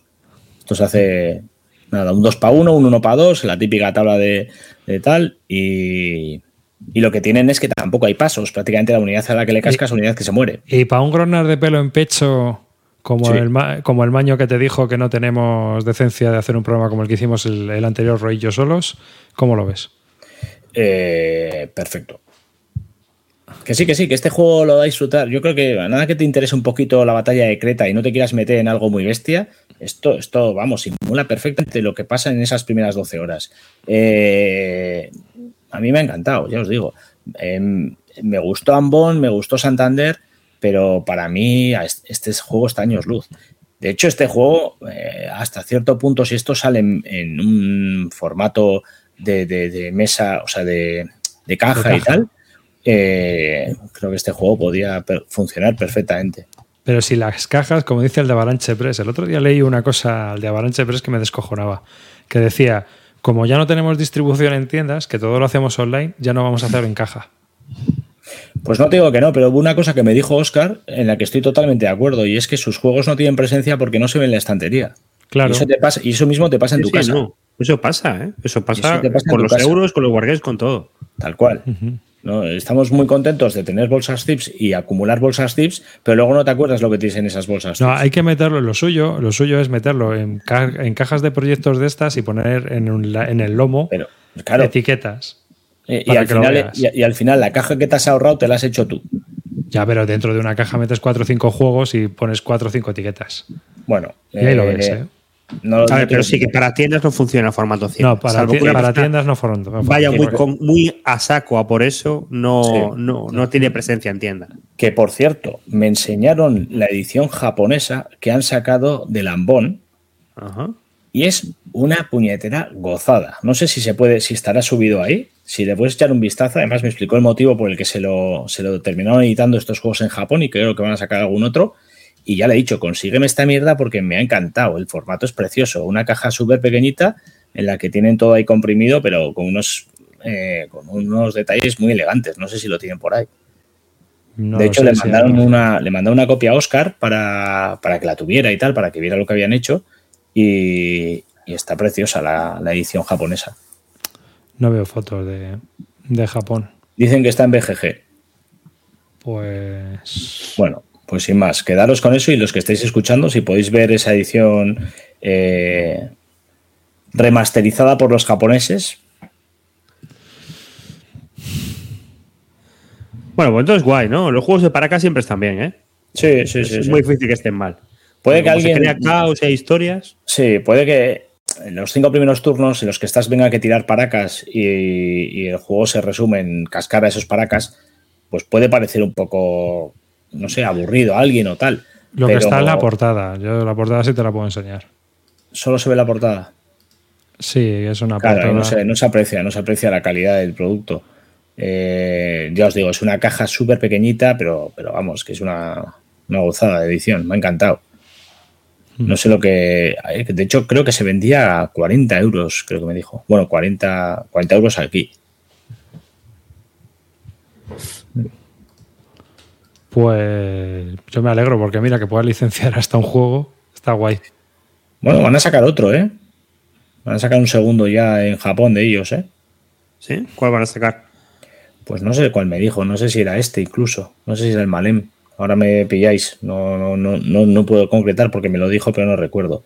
Pero vamos, que la historia viene, él estuvo en Japón, Oscar, hizo amistad con, bueno, quedó allí con un grupo de jugones y ese grupo de jugones pues da la casualidad de que tenía, les regalaron un juego de una edición japonesa de, creo que era un juego de Vietnam, no, no recuerdo muy bien qué, de qué, juego, pero cuando Oscar editó este juego, les mandó una copia, pues, pues en, pues, en agradecimiento por aquel otro juego que le regalaron a él. Y cuando le llegó allí el juego, pues les gustó el juego y, son, y uno de ellos era editor de una editorial coreana y decidió sacárselo. Y bueno, han hecho una amistad y de ahí viene todo. Hmm. El amor en caja, dice uno que se va a comprar. Pues ala, ya puedes ir buscándolo en Japón. Está complicado, ¿eh? Todo es posible. Todo es posible. Ya sabes tú que todo es posible. Que por Pues- cierto, de Ambon llevan ya varias ediciones, me han dicho, ¿eh? ¿Cuántas, ¿Cuántos suelen publicar de cada tirada? No lo sé. Hombre, es que es un juego. Es un juego que está muy bien para introductorio ¿eh? y para Mm. jugarlo. Está muy bien desarrollado y está muy bien hecho. Mm. Sí. Luego, pues sí, cuando lo has jugado cuatro o cinco veces, pues ya sabes dónde está el pescado, pero, pero el juego como tal funciona muy bien. Sí. Sí, yo creo que este tiene más jugabilidad, ¿eh? No, no es una locura, o sea, no estamos hablando de un juego, eh, no, es el Holanda 44, ¿vale? Pero sí es un... Tiene profundidad, es un juego en el que hay que tomar decisiones. Y es verdad que en cuanto empieza, por ejemplo, en la primera partida que jugué yo con Oscar delante, él ya vio, claro, eh, ya ha jugado mucho, ya sabe, ya sabe por dónde van las tornas. Entonces, en cuanto vio cómo estábamos jugando, ya, dijo, ya, ya se veía que, que los aliados habían conseguido derrotar a los, a alemanes. Yo creo que te, te puede pasar que no llegues al final de la partida porque está todo el pescado vendido. Que levantes el pie antes de terminar. Pero eso no es malo, eso es simplemente, pues ya está, ya está, levantas y otra cosa. Hmm. Pues sí. Levantas ya otra cosa, efectivamente. Pues muy chulo. Porque por 26 pavos. Sí. Claro, ya te digo. ¿Y el ecuatorial Acaba- te vas a pillar o ese todavía? O ese de momento pasas. No, no, no, no, no, porque no me llama. No me llama. Sí, Creta, por ejemplo, me gusta mucho más. De los tres que han sacado es el que más me interesaba. Pero, pero porque me gusta, me gusta esa batalla y además es lo que dice, lo que dice Roy. En un juego en el que metes eh, paracas, Paracas. Ya Con tienes mucho ganado. Ya muy Ya tienes mucho ganado. Y a mí el caos me gusta. Y otra cosa, el que se quiere acercar a esto, vuelvo a avisar. Tiene mogollón de azar. A mí me gusta eso. Me gusta muchísimo. Pero al que no le guste el azar, que no entre en esto porque no le va a gustar. Tiene azar por todos los lados. Y nada controlable, imagino, porque son paracas cayendo. No, no, o sea, es una tira de dados en la que eh, puedes, eh, bueno, eh, en algunos momentos es más complicado y en otros es más sencillo, pero el más sencillo es un 2, cuando, cuando es complicado es un- era un 1. sí, pero ya os digo, a mí me ha gustado mucho. Lo jugamos cuatro en mi, en mi tanda, lo compramos los cuatro y gente que lo estaba viendo se lo compró y después la gente que lo probó a la tarde hizo más de lo mismo. O sea que os digo de verdad que a mí me ha gustado mucho. Pues nada, 12 euros con Maleme. O 12 Parece una película Maleme. francesa, ¿eh? Sí, sí, Ya. total. que, que aparte de eso, ¿qué más le has dado? Venga. Hoy estamos a tope. Pues. Hoy es un monográfico. Joder, chavales, te- espero que no solo hable yo. Pues es que pasa, yo he jugado mucho estos días, pero luego me, me- me fundo todo lo que he jugado y ya la semana que viene no tengo de qué hablar. Bueno, bueno, yo, yo puedo dar mis primeras impresiones, pero nada venga más. dale, dale y yo sigo con otro luego. Bueno, venga, voy yo. Que además este te interesaba saber mi, mi opinión, ¿no? Vamos allá, que voy a, a- a colocarlo aquí en BGG. Y estamos hablando de The Lands Are Going Out, la Primera Guerra Mundial. Hmm, Claro que me interesa este. Sí. Bueno, pues este es un jueguecito de la Primera Guerra Mundial. Es su segunda edición, la que yo he probado. Es un juego de Kir Ullman, que es su único juego. Y bueno, está publicado por Compass Games. ¿eh? El juego se presenta con tablero montado, eh, dos planchitas de counters, así eh, que con los, las esquinas ya redondeadas, no hay que clipear ni nada. Y trae un montón de cartas, 20 cartas por facción que llaman, y varias cartas de tecnología. Cada, el objetivo del juego, bueno, pues es lograr una de dos, o una victoria completa por parte de uno de los, dos- de los bandos principales, o un- una victoria por puntos de victoria al final de la partida cuando acaba en 1918. El juego dura desde 1914 a 1918. Y bueno, nos intenta representar la Primera Guerra Mundial de una forma muy sencilla, pero muy sencilla. Esto es un RIS, un RIS con cartas, poco más, porque las tiradas de dados y todo son como... en el- en el- hay muy pocos modificadores y van a saco. Eh, mientras voy hablando voy a poner una fotillo para que se vea. ¿Ha, cambiado desde la primera edición que jugaste tú? La los ya tenía. Ha cambiado montado? reglas. Ha cambiado reglas. No sé si tendría tablero montado, pero el, el autor ha cambiado reglas, ha mejorado el equilibrio. Es decir, bueno, pues ha- con el feedback que ha tenido, el tío ha, ha intentado hacer que el juego mejore. ¿no? Ha, hecho pequeños cambios. No ha hecho grandes cambios, pero sí que ha hecho pequeños cambios para darle al juego un poco más de, de equilibrio y de que, por ejemplo, pues había quejas con el tema de las tecnologías y, cosas así. Mm. Realmente no sé, no sé qué más problemas debería tener. Pero de la segunda edición, mucha gente. A ver, este juego ha generado opiniones muy, un poco bipolares. Pero en general, bueno, el juego está bastante bien y a mí me parece muy curioso cómo es el sistema de combate y cómo funciona. El tío ha logrado implementar muy bien el sistema de desgaste y ha logrado implementar muy bien cómo, aunque no avances, que es que es muy divertido, aunque tú no avances, estás ahí dando piñazos y en tensión, ¿sabes? Porque si lo consigues, has avanzado y si no lo consigues, lo mismo el turno siguiente estás con el agua al cuello. Así que el juego de lo que va es que tú tienes uno, realmente empieza el juego con una carta de evento, hay cuatro facciones en el juego y cada facción tiene un mazo de eventos. Al principio solo empiezan los eventos de 1914, así que todas las cuatro facciones tienen tres cartas. ¿Qué facciones son? Por un lado tenemos a los británicos, franceses y los italianos, y por otro lado también los aliados están los rusos y luego todos los menores. Rumanía eh, y todos los países que se puedan así añadir pegotillos, vamos, pegotes. Y por el otro lado tenemos a los alemanes, por un lado, y otra de las facciones de los poderes centrales son los austrohúngaros con los turcos. Y los búlgaros si se unen. Es decir, bueno, pues se pueden ir uniendo alguna, alguna pequeña nación más. Así que esas son las cuatro facciones. Si juegan dos jugadores, pues cada uno lleva las dos facciones. Lo, hacen así porque dividen el turno en que empieza Alemania, luego siguen los aliados, eh, lo que es Inglaterra y Francia, y luego vienen los, eh, rusos y luego acaban los austrohúngaros y los turcos. Entonces, tú empiezas el turno y lo primero que haces es eso, sacar una carta de evento. Y los eventos pues son cosas que ocurrieron en la Primera Guerra Mundial, pero claro, como se van barajeando y según va entrando el año van entrando más cartas, hay eventos que no salen, hay eventos que salen más tarde, hay eventos que se tienen que quitar porque no han cumplido los requisitos. Entonces, pues como que es curioso. Entonces puede ocurrirte que Grecia entre en guerra antes de que se ocurra el desembarco de Galípoli y por lo tanto los ingleses pues lo tienen mucho más fácil para intentar entrar a, por Constantinopla por la parte del sur. O sea que, que se pueden dar muchas circunstancias que no se dieron, que no se dan en el mismo espacio temporal que se dieron en realidad. Y una vez que has hecho eso, pues puedes mover tropas que cada nación puede mover tropas dependiendo de, digamos, una capacidad propia. Los alemanes pueden mover dos. Eh, los rusos solo pueden mover una. Entonces, eso indica un poco tu capacidad ferroviaria y estratégica de poder mover tropas de un sitio para otro. Y puedes moverla dentro de los terrenos que están controlados todo lo que tú quieras. No hay, no hay límite. Y luego ya vendría lo que es el combate, que es a todas las tropas que están adyacentes, si tú quieres, pues atacas. Y el combate es muy sencillo. Si tú tiras un dado y el oponente tira otro dado, y el que más saque ha ganado. Es así, tal cual. Y luego hay modificadores, pues si hay montañas, si hay tropas de montaña, si hay artillería. Si por ejemplo tú tienes artillería pesada, pues en vez de un dado tiras dos dados por cada ejército que, ataca. ¿Esto qué hace? Tú cuando atacas, ese ejército le desgastas. Se le da la vuelta y pone desgastado. Y si le ganas al otro la tirada de dado, también le desgastas. ¿Mm? De esta manera se van desgastando todos los ejércitos y luego al final del turno, con los puntos de, digamos, de suministros, pues vas recuperando todo lo que has gastado.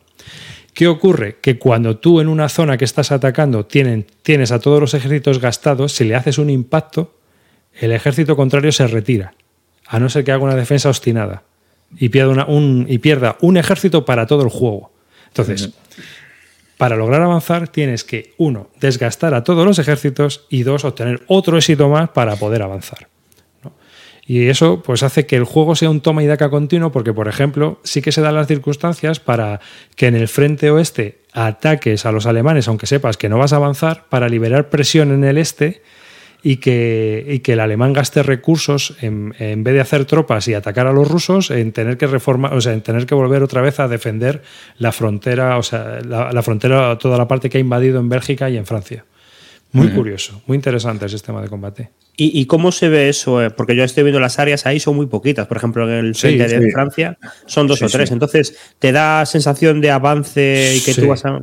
Sí, porque como vas desgastando trompas, que voy, que voy, entonces, además que como los franceses pierdan Francia, has liado una que no veas. el francés tiene, entonces, hay muy poquitas áreas y el francés tiene que defender a muerte se ve la obligación. Eh, eh, es lo que decía Rivas, en cuanto pierdes una producción, estás ya cagadísimo. O sea, como pierdas la producción y la gane el rival, eh, no levantas cabeza con estas cosas.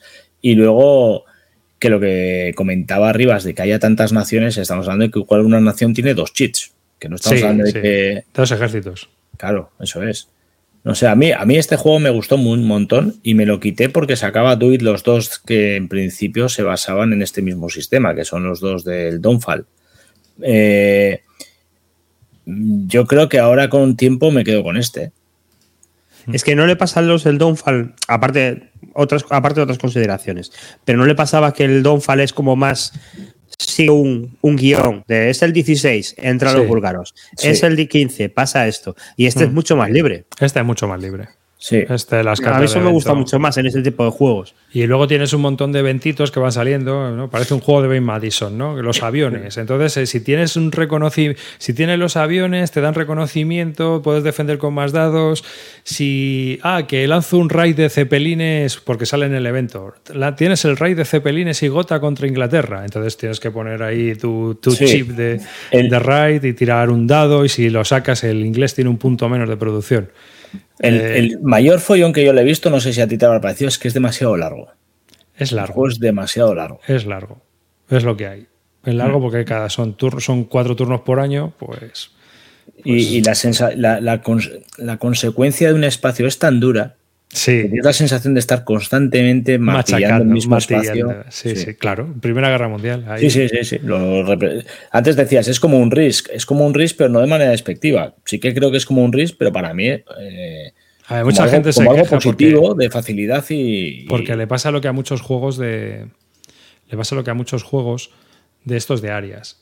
Eh, si haces un stack de la muerte, pues. Pues tiras para adelante, ¿sabes? O sea, si metes todas las tropas en el mismo área y avanzas, como resulta que el sistema este de combate que tiene, si invades un área con tropas frescas, puedes seguir atacando, pues como que hacen una especie de, de movimientos en cadena y tal, pero bueno, eso con una regla casera lo cortas y ya está. Tampoco tiene mucho Eh, más. en una ocasión con unas tropas italianas jugando a este juego, intentando. Eh, no nos daba tiempo a terminar y queríamos hacerlo en el- eh, antes de pues, pues, eh, terminar ya lo antes posible. Cogí las tropas italianas, crucé los Alpes, intenté llegar hasta Alemania. Y fue un descojono, tío. O sea, el descojono que teníamos con el italiano, subiendo para arriba a todo lo que daba para intentar coger esa. pues eso, entrar en Alemania por toda la puerta grande, imposible, evidentemente se, se dio de bruces, pero, pero tenemos el recuerdo de ese italiano dándolo todo hasta arriba y casi lo consigue el tío. No, está curioso. Luego tienes también la parte esta de las colonias, el Leto Boubek, está ahí abajo en África pegando pues, palos con los ingleses también, que es un- una especie de minijuego de Push Your Look. Y, y los turcos también, que la, eh, a mí me parece curioso porque, claro, estás esposado a cadáveres, ¿no? Los alemanes están esposados a cadáveres. Entonces les tienen que ir pasando puntos de producción a los demás porque si no, no llegan. Esa es una. Y luego, cuando se muere el emperador austrohúngaro, las tropas austrohúngaras, si no hay una, si no hay una tropa alemana en su área, tiran un, con un menos uno el dado. Entonces, es demasiado. O sea, y, y a los aliados les pasa un poco igual, porque si quieren que aguante Serbia o quieren que aguante los búlgaros, pues tienen que pasarle los ¿Cómo, romanos. cómo- cómo te ha dado a ti por este? Porque, no Pues sé, por- no- Pues porque como ahora estoy tan apasionado por la Primera Guerra Mundial, digo, ah, voy a probarlo, porque le- estuve leyendo sobre el tema y decía mucha gente que era muy soloable. Y es cierto, es muy soloable. Sí, Se sí, puede jugar ser. muy bien en solitario, porque vas sacando los eventitos y haces todo el turno con un jugador, o sea, tiene mucho entreturno en realidad, porque eh, si, jue- si juegan dos, bueno, pues vas a ir haciendo el toma y daca, pero tú date cuenta que son dobles turnos además lo que tienes, primero con una Sí. facción, luego con otra, y luego le toca a los aliados, ¿no? Sí, a 4, yo lo he jugado a 4 también y... Se tiene que hacer largo. Sí, se hace muy largo. Se hace muy largo. Ya, ese es el problema. Y luego, pues bueno, la diferencia con el Downfall, pues lo que decís vosotros, que el otro tiene una cronología muy, muy, muy estratificada. Muy, muy estratificada. O sea, es decir, eh, fulanito entra a la guerra en 1915, tal, tal. Lo que pasa es que el sistema también pinta muy bien, ¿eh? yo lo estuve viendo. La segunda pega que tienen, o por lo que yo he visto, es que las reglas no están muy bien explicadas en el caso de- del Downfall, es decir, tienen que rehacerlas. Hay muchas quejas en la BGG sobre ese tema mm, de los dos juegos. No sé realmente si. Pero sí que es cierto que son muy difíciles de, de asimilar. Eso me lo ha dicho más gente también eh, in situ. Ya. Así que no te puedo decir. Este ya está más. Esta es la segunda edición. Yo creo que la primera salió con más problemas, pero sí que la segunda ha salido bastante. Yo no le di tanto, no le di tanto para ver esos problemas que, que, tú comentas, pero sí que es uno de los juegos que he vendido y que me da pena haberme quitado. Yo estoy por comprármelo ahora en directo, ¿eh? Eso os lo digo. Ah, no, es en serio, es un RIS muy chulo, ¿eh? Para jugarlo mm. así con los de colegueo y tal. Ahora, sabes que te va a durar dos sesiones, porque al final se va a alargar. Esa es la historia. Bueno, dos sesiones. pero, dos sesiones con cualquiera, eso sí, lo puede jugar cualquiera esto, ¿eh? Sí, esto lo puede jugar, o sea, esto, esto puede ser el primer Wargame de una persona, lo único que es muy largo.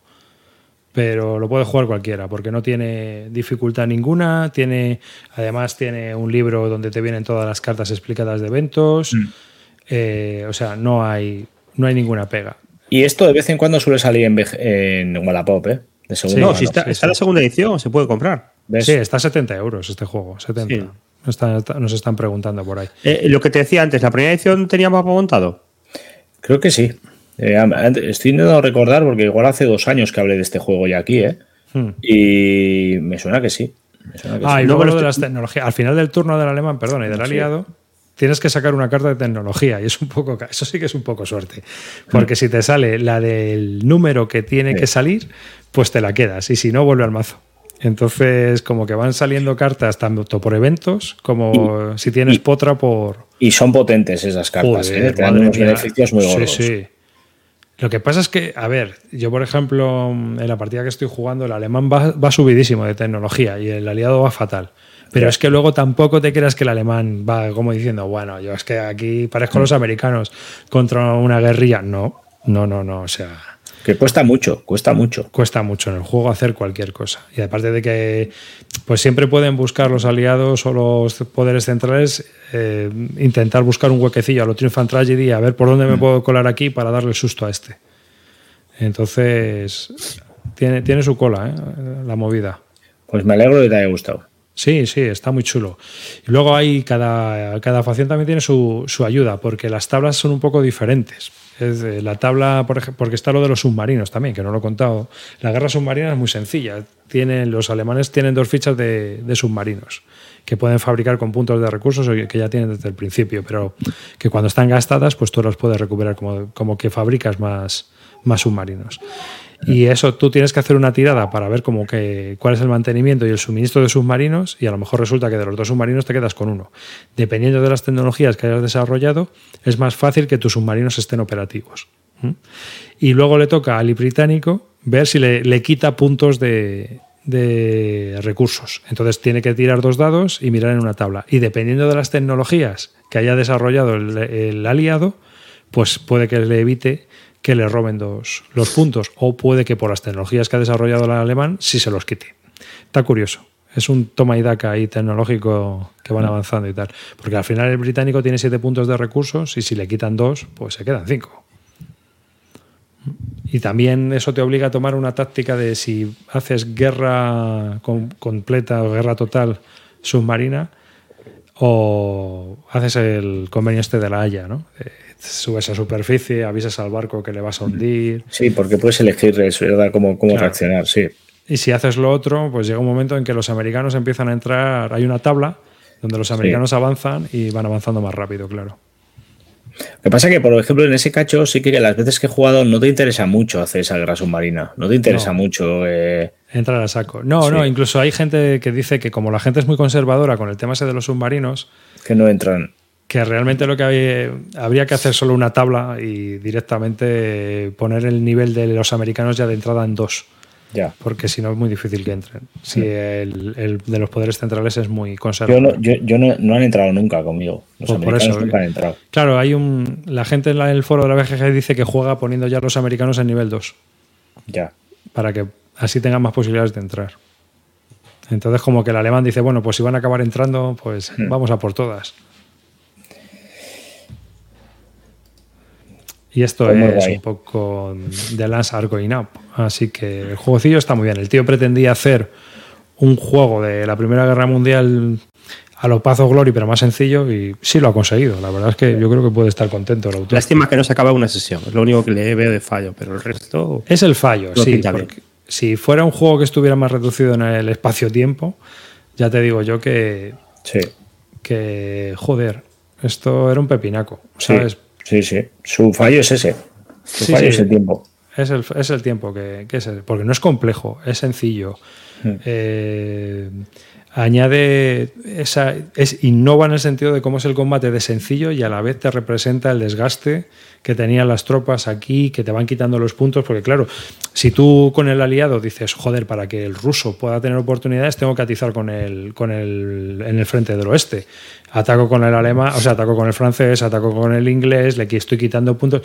Claro, cuando llega el alemán, si hace una ofensiva contra el, el ruso, cuando tiene los puntos de producción, que es al final de tu turno, a lo mejor no tienes para cubrir todo lo que has gastado, Claro. ¿sabes? Entonces, el alemán se va quedando desgastado. Hay que jugar un poco con tanto con la producción, las tecnologías, ver cómo. Me parece una tontería. el- y luego el inglés igual, o el francés tienen que buscar cómo entrar por Salónica para darle un susto al austrohúngaro y hacer un segundo frente o intentar tomar Constantinopla para llevar incluso ejército. Pues, o sea, porque si tomas Constantinopla, podrías llevar ejércitos al ruso Mm. ingleses y franceses. O sea, que está, está curioso, está curioso. Pues ese es The Last Are Going Up de uh, Compass Game, unos 70 pavetes. ¿Alguna cosa más tú quieres hablar, Calino? Venga, a ver. Yo tengo tres cosas, elegid vosotros. Tengo. Elige tú y, no- y las otras te las guardas. Tú te las guardas las que quieras. Claro, elige tú Venga, una pues. te guardas el resto. Eh, me voy a esperar un poco. Tengo una cosa que me gusta mucho. eh, Si te gusta, sácatela ya. Sácatela, hombre. Bueno, a ver, eh, eso es, es el sistema Bolt de, de Eagle. No sé si lo conocéis. Bolt de Eagle. Ah, pero no, decías si querías hablar de eso. Sí, sí, por eso, por Venga, eso. Pero venga, eh, os cuento, bueno, a ver, esto es algo que vengo jugando desde hace un año, un año y algo, o un año, por ahí andará, un año y poco. Eh, es una lo llevas, lo llevas jugando desde un año, pero vas a hacer reseña con una partida. Sí, tal cual, tal cual. De hecho, ni la hemos terminado. Se está jugando entre un montón de gente, desconozco el resto de jugadores. Es un juego a doble ciego, ¿vale? Eh, No sé si hay imágenes en BGG de algo de esto. Pero ¿cómo se llama el juego? El Ball bol de Laigle. de Eagle. Bueno, los que sepan francés dirían Le Eso bol es, de sí, Apli o claro. una cosa así. Bol, pero ¿cómo se escribe Bol? V-O-L D L Aigle. A ver, Le Volpi de Mare. Le Volpi juego- de es un- eh, la primera edición es de 2005. Hay un segundo volumen del 2008 y el tercero es de 2013. Estamos aquí asesinando la Academia Francesa. ¿No, No aparece sé. nada? A ver si No, te lo no busco. lo yo. estaré buscando bien. Espera, te lo- A ver, espera, lo busco yo y te pongo ahí el, el enlace. ¿De dónde se ha ido este? Le Vol Está- de l'Igle. Ahí. Te has ido, te has ido del todo. Le he dado, le he dado. Quería eh, ponerte un, un chat privado y mira, te escribo cómo va. No, no, espera, espera. Que yo Está aquí, ya- Picot, ya. Picotu lo escrito, bol de Laigle. Lo que estábamos diciendo. ¿Está picotúa por aquí? Sí, está ahí en el chat. Ah, mi mano derecha, una, una de mis manos derechas de los bárdulos. Eh, ¿Hay algo en BGG de esto o no? Sí, sí, tienes 2005, ¿no? Exacto. Es de Pratzen, esto de Editions. Ahora ese es el típico juego de doble ciego que juegas con mogollón de gente, pero que no los conoces, que tienes un árbitro que te va diciendo qué ves y qué no ves, Tal cual. y tú vas tomando decisiones. Tal cual. Eh, pues se resumen eso. Sistema doble ciego, eh, como un montón de juegos de, de este tipo, en el que hay una persona que dirige la partida y la gente que está jugando la partida, pues tiene poca información o sesgada o no tienes mucha, eh, mucha información y lo que te va llegando es con cuentagotas, muchas veces en, eh, con retraso y tal. Ahora os explico un poquito cómo funciona el juego. Eh, estamos inmersos en la partida, estamos a punto de, darnos de, de leches. O sea, pensad que llevamos un año y todavía no nos hemos pegado. O sea, y está siendo una gozada. Nos estamos descojonando prácticamente semana sí, semana también. Esto lo estamos jugando todo por, por internet, a modo de que yo escribo una carta a mis superiores, mis superiores me la devuelven, eh, no tengo ni idea de quiénes son los demás. Yo he descubierto quién es mi superior, pero no quiero comentarlo porque hay un montón de jugadores que están en la partida. De hecho, en su momento, cuando yo estaba jugando, creía que alguno de vosotros también lo estáis jugando. Esto fue muy guay porque mm, yo me encontré con Roy el año pasado y en su casa no sé cómo salió el tema y le dije, Roy, estás metido en esta mierda, ya no me podía aguantar. Me dice, no sé nada de esto, pero ahora me lo tienes que contar. Y le conté todo lo que, lo que, lo que estaba pasando. Eh, de hecho, me lo, voy a contar ya hoy porque, porque el que está gestionando la partida, pues ya en algunos grupos de Twitter y tal, pues ya lo hemos soltado. Alguno ya está soltando tal, ya se sabe quién es alguno, entonces bueno, ya se está desmadrando un poco eh, el, rol de algunos de los personajes que se está dando a conocer. Ya nos, ya nos aguantáis. Exacto. Bueno, entonces, como os decía, el primer volumen del primer juego de esta serie es este que estáis viendo, es un, juego que sale en 2005 y este es el más básico de todos, ¿vale? Luego se ha ido, se ha ido implementando e incrementando el, sistema, poniéndole más profundidad, pero digamos que cada partida de este juego la hace el árbitro con eh, una profundidad detallada por él. Es decir, no tiene por qué ser jugarse la misma partida la misma, con las mismas reglas ni con la misma profundidad. Eh, incluso el combate está definido de tres maneras diferentes. Se puede llegar a combatir con miniaturas en una mesa y, o, se puede hacer de una manera mucho más abstracta, que es como lo estamos haciendo nosotros, ¿vale? Nosotros, para que os hagáis una idea, los combates que se están empezando a dar, eh, tú influyes en la moral del rival. No, no haces bajas como tal, sino que la moral del rival empieza a decaer y hay un momento en el que por moral has ganado, ¿no? Eh, cada jugador tiene un número de cuerpos en nuestra partida, se puede jugar con ejércitos completos, a dos jugadores y un solo árbitro. En nuestro caso somos un montón de jugadores, desconozco eh, eh, cuántos. 3 a 10 pone aquí. Yo creo que seremos más, porque ese es a 3 a 10, pero es que nosotros estamos jugando 3 a 10 o más. Claro, nosotros estamos jugando la edición de 2013, que es el estamos jugando Waterloo. Y en 2013 se incluyen un montón de añadidos que no trae esta primera edición. En esta primera edición se está jugando solo Prusia, Polonia o Bavaria. Y la edición de 2013, la última, ya introduce Francia, Austria y tal. ¿vale? Entonces, eh, lo que os decía, a ti al inicio de, de, la partida te van a dar un cuerpo, dos, los que sea, ¿vale? En mi caso yo llevo dos cuerpos. Hay que estar loco para dejarme a mí, no uno, sino dos cuerpos para dirigir. Eh, no voy a decir a qué, a qué bando pertenezco tampoco, ¿vale? Si hay algún mamón por aquí escuchando, no va a saber quién soy. Solo hay una persona que me ha cazado. Y, lo que hacen es te dan una pequeña tablilla en la que te especifican cuántas unidades llevas, cuántas son de caballería, cuántas son artillerías, pues eso, ¿no? Y tú vas detallando todo lo que vas haciendo cada día, vas mandando primero al, al, árbitro, le vas diciendo, mira, pues llevo las unidades en marcha, las quiero llevar por este camino, tú tienes un mapa eh, histórico que encima no está muy detallado, o sea, no es, no es la guía CAMSA, ¿vale? Es un puñetero mapa en el que ves caminos y tienes que deducir que si me meto por este camino lo veo un poco estrecho, igual me tiro por este que parece un poco más ancho en esa línea, ¿vale? No sabes cómo va a influir el tiempo, no sabes la, dónde están ni tus aliados ni los contrarios, tú no sabes dónde están tus compañeros ni dónde están los, los, rivales, ¿vale? No quiere decir quién es el rival mío.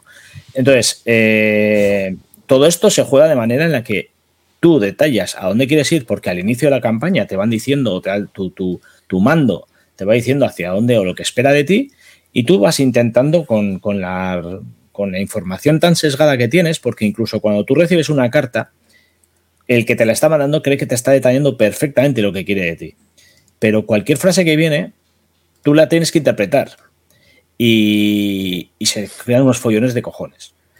De hecho, figuraros cómo estoy jugando, cómo estamos jugando, que yo tengo dos, dos cuerpos y mis dos cuerpos tengo que actuar de manera que entre ellos no saben la información una de otra, no están en el mismo espacio, por lo tanto yo tengo que jugar sin influir en el otro cuerpo con las decisiones que ha tomado el anterior. No sé si me entendéis esta parte. Bueno, pues esto llevadlo a todo el ejército que está llevando este hombre.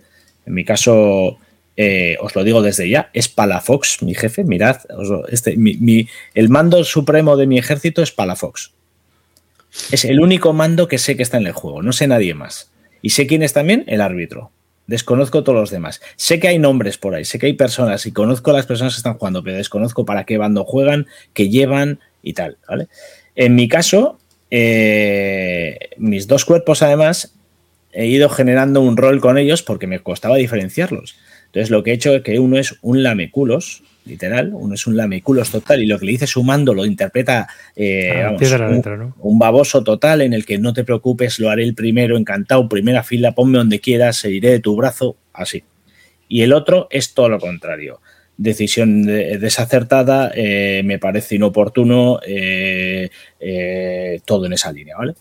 Y me lo estoy pasando bomba, ¿vale? O sea, me, pongo a leer las primeras cartas y cómo he ido evolucionando mis dos ejércitos y, me lo estoy pasando bomba. Y ya ha llegado un momento en el que las dos, todos los ejércitos, pues ya empezamos a deducir, empiezo a ver dónde están el ejército rival. tenemos que intentar definir ya cuando tienes un ejército cerca o crees que están cerca, ya no te sirve decir marcho. Tienes que decir, coloco mis artillerías de esta manera, coloco mis, eh, mando primero los caballos, los quiero mandar por este camino, por este, este otro espacio aparece no sé qué. Entonces, eh, la evolución de la partida está siendo muy grande en este último espacio de tiempo. ¿Me estás diciendo que llevas un año aparcando? Prácticamente, prácticamente. o sea, llevamos un año en movimientos, pero con cartas, pero cartas muy buenas Claro, tú imagínate que eh, eh, empezamos en una zona muy acotada, además. No te pienses que estamos en Francia entero. Estamos eh, entre Cuatrebras, Waterloo, una zona muy, muy, muy, muy acotada. En esa zona todavía no hemos sido capaces de encontrarnos con, con el ejército rival y, somos mogollón de jugadores. Entonces estamos todos un poco eh, con la incertidumbre de qué coño está pasando, ¿no? Y, la verdad es que el sistema a mí me, o la partida, por así decirlo, me está gustando un montón por lo diferente que es a cualquier juego que haya jugado en otra ocasión, ¿no? O sea, eh, la poca información que tienes, cómo la tienes y cómo influye esa información en ti, te pone en una situación muy parecida a la que podía tener un general en este, en este conflicto, ¿no? En el que tienes que tomar decisiones sin ojos y está muy guay, está muy guay. O sea, a mí, por ejemplo, es lo que más me ha llamado la atención de todo lo que estamos haciendo. Y es verdad que, claro, pensad que jugamos con una carta a la semana. Esto es muy lento. Esto es muy lento. Si esto se hace en un espacio presencial, no sé, se me ocurre, eh, no sé cómo se puede jugar esto en mesa o en algún lado, pero si esto lo jugases de manera mucho más rápida, evidentemente no, no te tiras el tiempo que estamos tirándonos. Luego la labor del árbitro, no sé cuántos mensajes tiene que coordinar. Piensa que cuando yo mando un mensaje, funciona de la misma manera que funcionaría la realidad. Es decir, yo mando un mensaje hoy con un caballo que tiene que buscar al mando que quieras, a Blucher, a Napoleón o al que consideres, y lo tiene que buscar, tiene que llegar, le tiene que dar la información y realmente va a pasar, en función de la distancia, del tiempo y demás, el tiempo que realmente pasaría en, llegar esa información. Por lo tanto, igual, desde que yo le mando una orden hasta que la recibe, ha podido cambiar totalmente el, frente en el que yo me hallo en ese momento. Igual han pasado ocho horas o seis horas o el tiempo que sea, ¿no? Entonces, bueno, pues algo diferente, que no es muy habitual, que no es muy fácil jugar algo así y que quería comentaros pues, por la por lo diferente del tema, porque me ha, gustado, me está gustando mucho lo que estamos haciendo. Hmm. Que la gente no lo busque mucho, que esto es inencontrable. Ya, yo no sé. No sé, no sé. No sé cómo se puede conseguir esto. O si se puede conseguir, creo que gestionar lo que está gestionando aquí. Yo creo que está todo árbitro. fuera de stock, creo yo. Sí. seguro, sí. sí esto, ya ves tú. fijo que tira muy poquito y está vendido ya cuando, cuando quieras. Pues nosotros, para que te das una idea, ahí se ve un mapa muy, muy bonito, muy, detallado. El nuestro es un mapa del siglo XIX. Hmm. Que, lo más parecido con la realidad es pura coincidencia, o sea, un espectáculo. Claro, este es el tío también, ¿no? El autor es el que hace los juegos para Legion. Es la serie de Legion de Napoleónica. Ah, pues igual, igual. Eh, sé que el tío se basó, es un es un reglamento eh, basado en un juego que se, que se llama Kispiel o algo así. O sea, el Kispiel, sí. bueno, es el clásico. El, pues el clásico, el, original es ese y este se implementa, se, agarra ese de, él. Hmm. Juegos así existen desde hace mucho tiempo. ¿eh? Yo me acuerdo de escuchar un podcast yankee de unos tíos diciendo, ¿te acuerdas? ¿Sabéis una cosa que jugamos en los 80? No sé qué tal. Sí, sí, esto existe toda la vida. Uno le dice al otro, era yo, yo era el, tu colega de no sé qué, de no sé cuándo, tal. Son cosas muy curiosas, de doble ciego.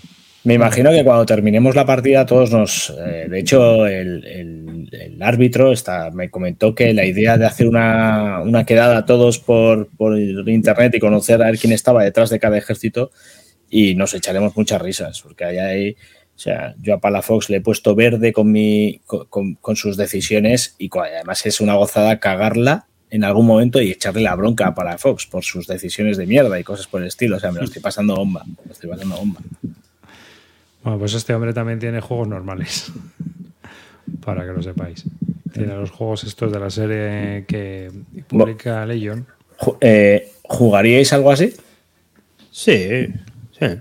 Yo, si el tema es el tiempo, tío. Tener el poder contestar, el estar pendiente, el recibir las horas. Bueno, el árbitro tiene un currazo. Sí, sí, sí, sí. sí. Esto es todo, el, tú no tienes nada, siendo sincero, ¿eh? Tú, esto no. no te genera nada. Una semana no. escribir una carta, pf, nada. Es que es además que son cuatro nociones las que tienes que poner. En alguna te puedes expandir un poco más y tal.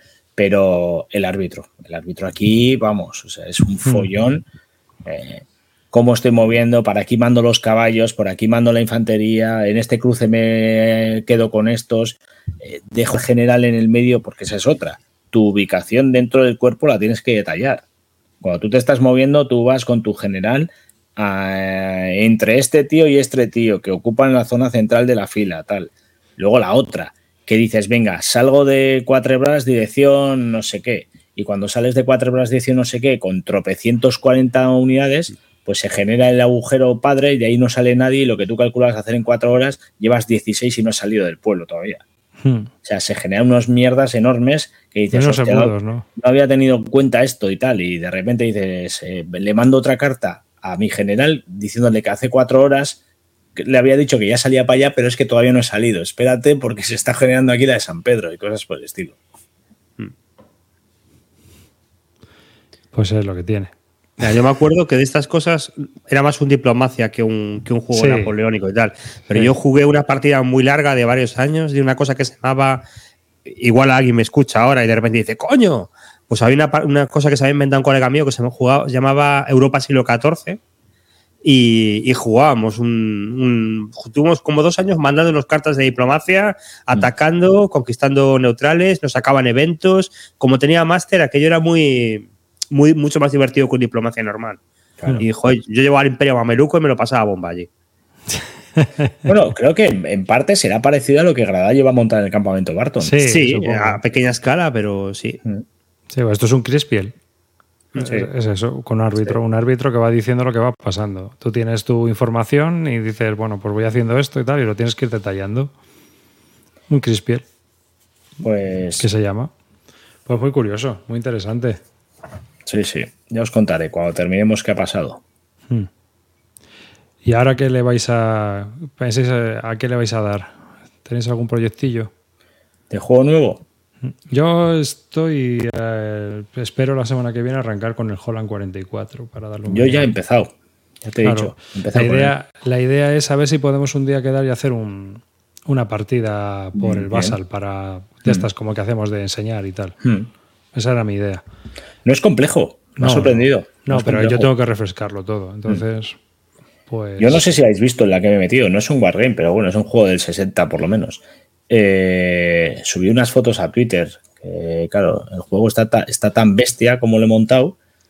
El. eh, ya os diré. El circo romano este. Ah, el circo. Ah, el Circus Maximus. sacado unas fotos. Circos acojonantes, máximos. Sí, sí. Yo juego este- muchísimo a Circos Máximos, ¿eh? Llego a jugar una campaña entera. Pues me he hecho, me he hecho una impresión totalmente eh, eh, casera con unidad, con entre bueno, esto lo empezaron a mover Alain y sus amigos, eh, jugaron al juego y les encantó. Uno de ellos tiene una impresora 3D cojonuda y, y se hizo. Ah, que los imprime, los. los...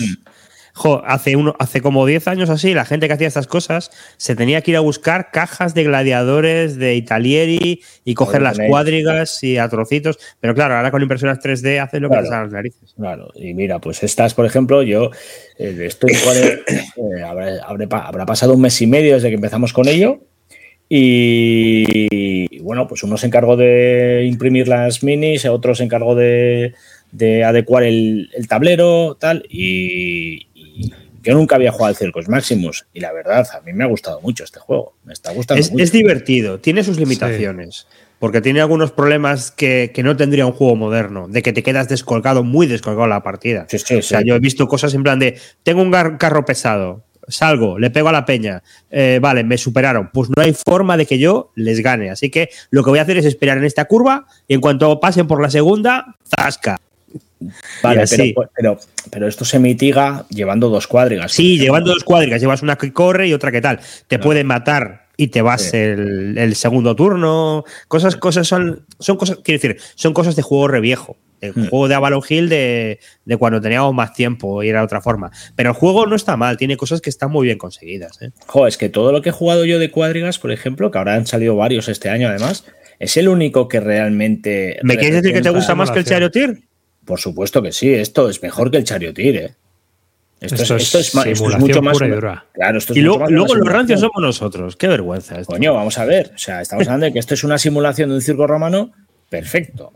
Que no puede, que, que- que lo que tú decías, turno 2, te has ido a tomar por culo. Pues sí. Hostia, sí. se lo acabas de vender a. Río, tío. Si tuvieras que calcular el alabeo cuando estás con el carro dándole por la curva, ya, ya era No, tuyo. porque encima es eso, que no es complejo, que es que esto lo juega cualquiera. No, le esto, metes esto lo juega cualquiera. Claro, joder, o sea, está, está muy chulo porque es un. O sea, tienes un montón de juegos que simulan esto, pero nadie te mete eso. Reviento la rueda, le casco al caballo, le casco a la cuadriga, le casco a. Yo qué sé, tú. O sea, Mira, yo llegué a jugar una campaña con apuestas, eh, con personajes que pasaban de partida a partida, envenenamiento de caballos, historias y. Es una buena experiencia. Lo que pasa es que al final te acabas cansando y lo dejamos por la mitad, pero, pero está hombre, guay. ya, es que una campaña igual es duro, pero esto jugando. Sí, es muy duro. Yo lo recomiendo. dejas- te- te- se te cae el, jinete, no, ¿cómo se llama el tío? El, La auriga. la, la auriga, se te cae el- y, y- y- y el tío está a rastras por el suelo y de repente, venga, lo levanto y poco a poco lo intento sacar y te viene otro caballo y te atropella y a tomar por culo el bicho, tío. O sea, está- esto- ¿dónde lo tienes esto parecido? No, no, me ha, me ha encantado, me ha encantado. Pues eh, ahora por el Gladiator, ¿no? Ahora No, ya. Gladiator ¿Qué tienes también. ¿Gladiator cuál? ¿El, el, el basado en la serie? No, el No. de Avalon Hill. En, en Ah, su día, a ver, espera, espera. Es- había una editorial que se llama Battle Line, me suena, que tenía un juego que era el Gladiator y el Circus Maximus dos en uno. Y Ah. después Avalon Hill los volvió a sacar eh, se- por separado. Uno era el Gladiator y otro era el Circus Maximus. Ah, pues mira. Battle no- Line no- creo que se llamaba, no estoy seguro. no, si es tan bueno como este, tiene que molar. ¿eh? No, no, yo creo No, que el Circus no. Maximus es mejor. Sí, yo también. Vale, Yo también. El otro, Es que, el otro es eh, demasiado simulacionista. vale, vale. Porque el gladiator de la peli sí que está muy bien, ¿eh? ¿De qué peli? El de Spartacus, el de la Spartacus. serie. Spartacus, de la serie. Spartacus. Sí, Spartacus está muy bien. Spartacus está muy bien. Pero este, es que esto es simulación, simulación. Lo único, yo le veo la pega esa de que primera curva, derrapas, te rompes la Sí, cuadriga, a tomar por culo. Ahí te quedas mirando el resto de la partida. Sí. Y luego, bueno, pues es un juego antiguo, tipo años 90, y te pasa como con todas las campañas, como decía Roy, esto como cuando, igual que el Necromunda y todo esto, que empezabas la campaña pero nunca acababas. Eh, digo, mejor esto que el Charioteer, sin decir que el Charioteer sea un mal juego, que a mí me ha gustado mucho el Charioteer. Pobre Charioteer. Qué qué juego bueno y todo el mundo lo pone mal. Y salió mal. el hit. No lo ponen mal, pero nadie le ha emocionado. Salió el hit y todo el mundo. Es que el hit es mejor. Ahora el Circus Máximo. en mi casa, a mí me gusta más el hit, pero en mi casa ha triunfado mucho más Charioteer, ¿eh?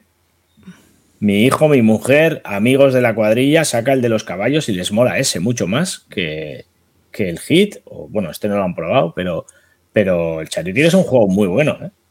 Y tienes el AB César este, ¿eh? El que Eh, comprar yo. Sí, pero ese no me ha molado tanto, tío. Joder. Yo estoy esperando que salga, porque al final no ha salido. Ese no ha molado tanto, tío. Ah, no sé, no sé, le veo.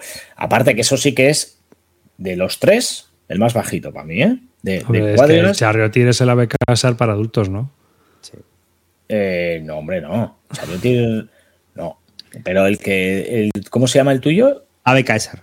Ave Caesar. Ave Caesar es el más, el más para críos, diría yo. Claro, sí, sí. AB Caesar es un juego muy sencillo que pueden jugar críos. Sí. Pero bueno. Lo malo del Charioteer lo que la- la- es lo que dice Amarillo ahí. El Charioteer le ha perjudicado la, la- la- la mierda de edición que han hecho. Es que es horrible. Es edición GMT de euro. Siempre Claro. son así.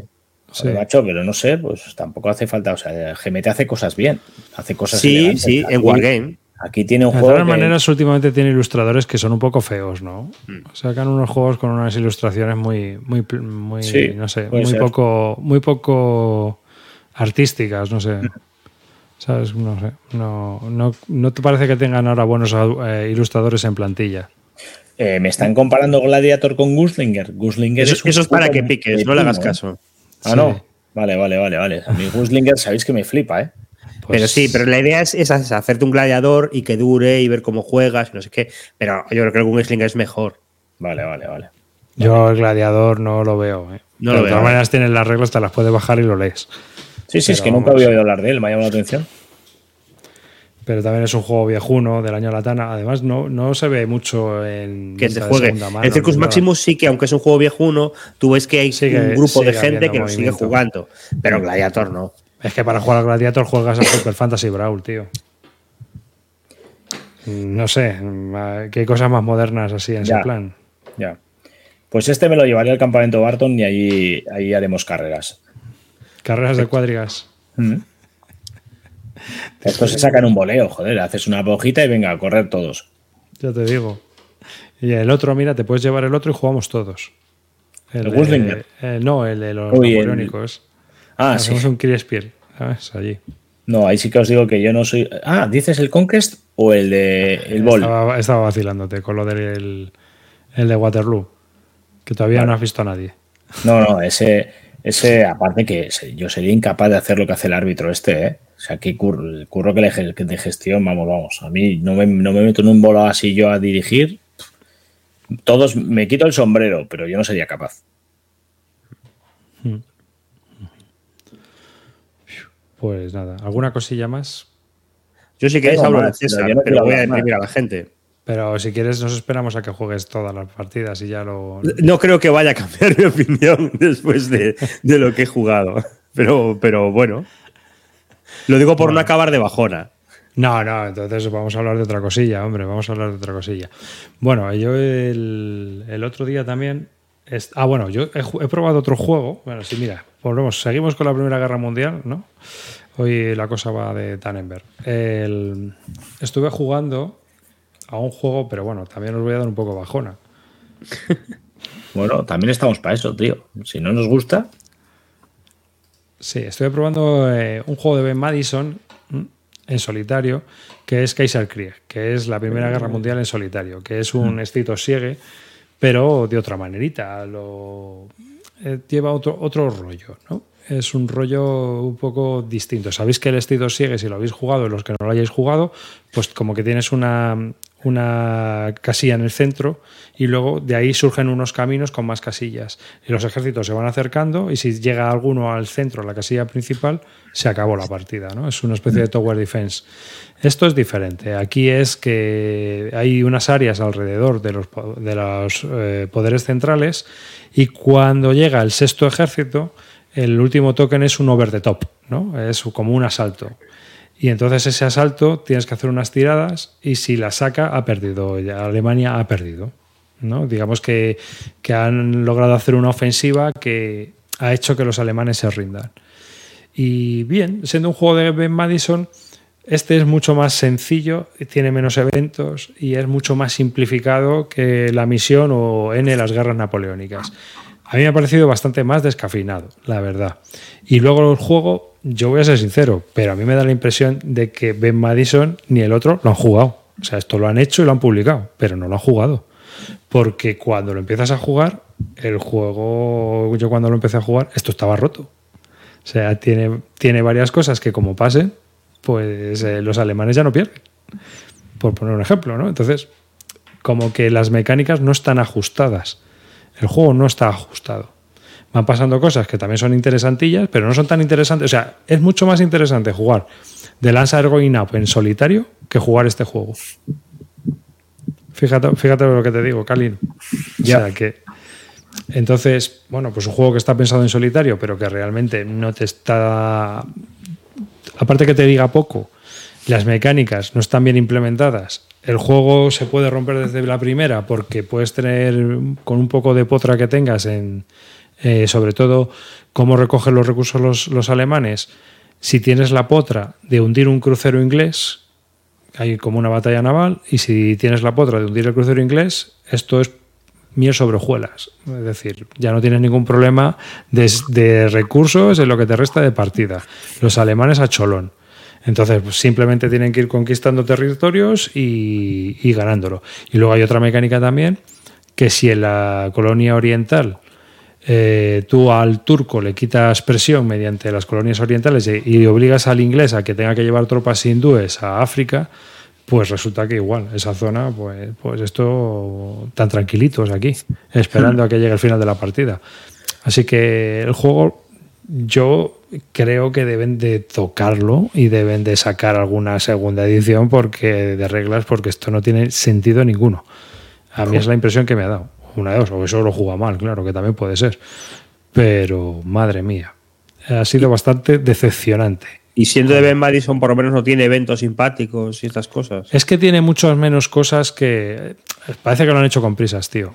Tiene mucho, o sea, tiene mucha menos carga de reglas, tiene mucha menos cargas de eventos, tiene mucha menos carga de todo. Es como una especie, como decirte, tenemos el, un juego de Ben Madison completo y esto es como un filler, ¿no?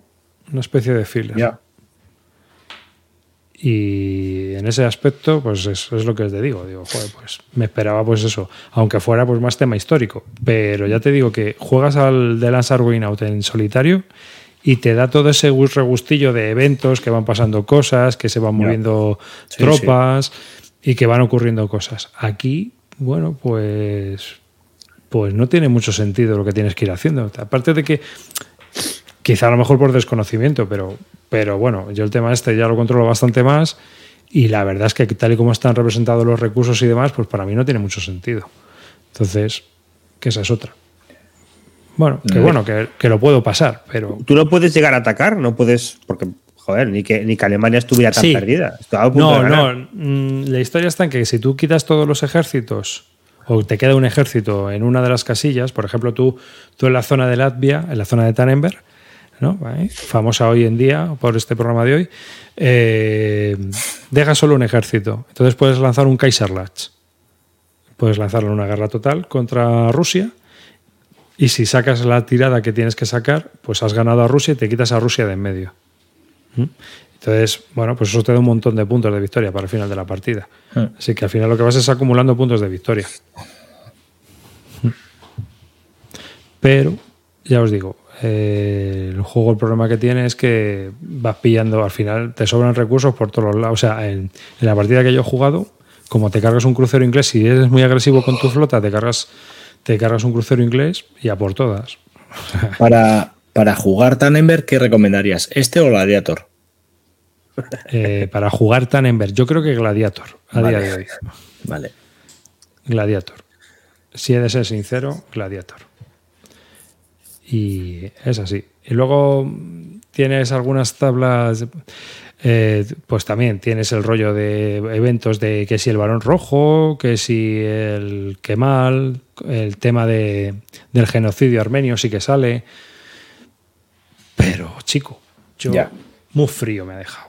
Muy frío. ¿Y esto cómo lo has conseguido? ¿Te lo has hecho en print and play o.? No, este le pillé en Assassin porque no lo tenía muy caro. No lo Ah, tenía bueno, muy bien. caro. Así que O sea, Es que el feo- problema de estos juegos es que es un rato, ¿eh? sí. Sí. Son caros y si te toca uno malo, hago encima.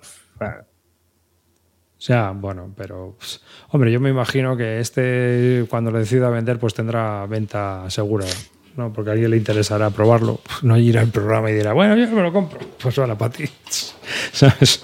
Pero sí que es cierto que, de todas las maneras, lo que es el Estito Sigue, Estito Sigue, eh, yo he probado alguno más y no me están gustando nada. Me A mí tampoco. A mí lo único que me ha gustado es el de, el de la Guerra Civil Inglesa. Ese sí que está bien. Tampoco Sí. es ninguna maravilla, pero es un juego que me pareció que estaba mucho mejor. Es que la misión no es la misión no es un estilo sigue tal cual, ¿no? Porque tienes primero la parte de, la- de expandirte y luego la parte de que te atacan los, árabes desde el propio centro. O sea, es un poco es un rollo distinto. Pero yo he probado este el de la guerra civil rusa y, no sé, el de la guerra civil rusa sí que es absurdo. Otro día hablaré más de él. No- Nos pasa que en muchos Sig no se nota ni el tema. Estás No, jugando no lo mismo en todos. No, o sea, No. el único que van es de tirar el dado y sacar un 6. Muchos lo sí. sacó Victory Games cuando. Victory Point Games cuando estaban con la churrera puesta. Y yo creo que muchos lo sacaron en automático. Entonces. Sí. Da, da igual lo que sacan uno que otro. Lo que te digo, el de, el de la Guerra Civil Inglesa, lo que tenía divertido es que cuando había una batalla, parabas el juego y jugabas la batalla. Y las batallas podía salir cualquier cosa. Y eso estaba Ya. guay. Pero estos, yo todo lo que he jugado tampoco me, me gusta demasiado. No, no lo siento ni Wargame, fíjate que te digo. La portada te- de las- esto parece, parece un juego de ordenador, ¿no? De- Es un cartel, en realidad la portada es un cartel de 1915 Ah, sí. para la venta de bonos de austrohúngaros. O sea, es un cartel de propaganda sobre Mm. la guerra. Es un caballero austriaco defendiéndose de los ingleses y tal, y defendiendo a una mujer con un niño, ¿no? Están defendiendo su. ¿eh? Que parece de videojuego, fíjate. Y es el 14.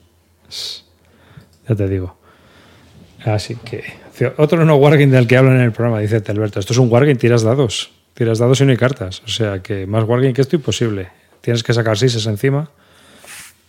Así que está clarísimo. Realmente un poco de decepción, no os lo recomiendo.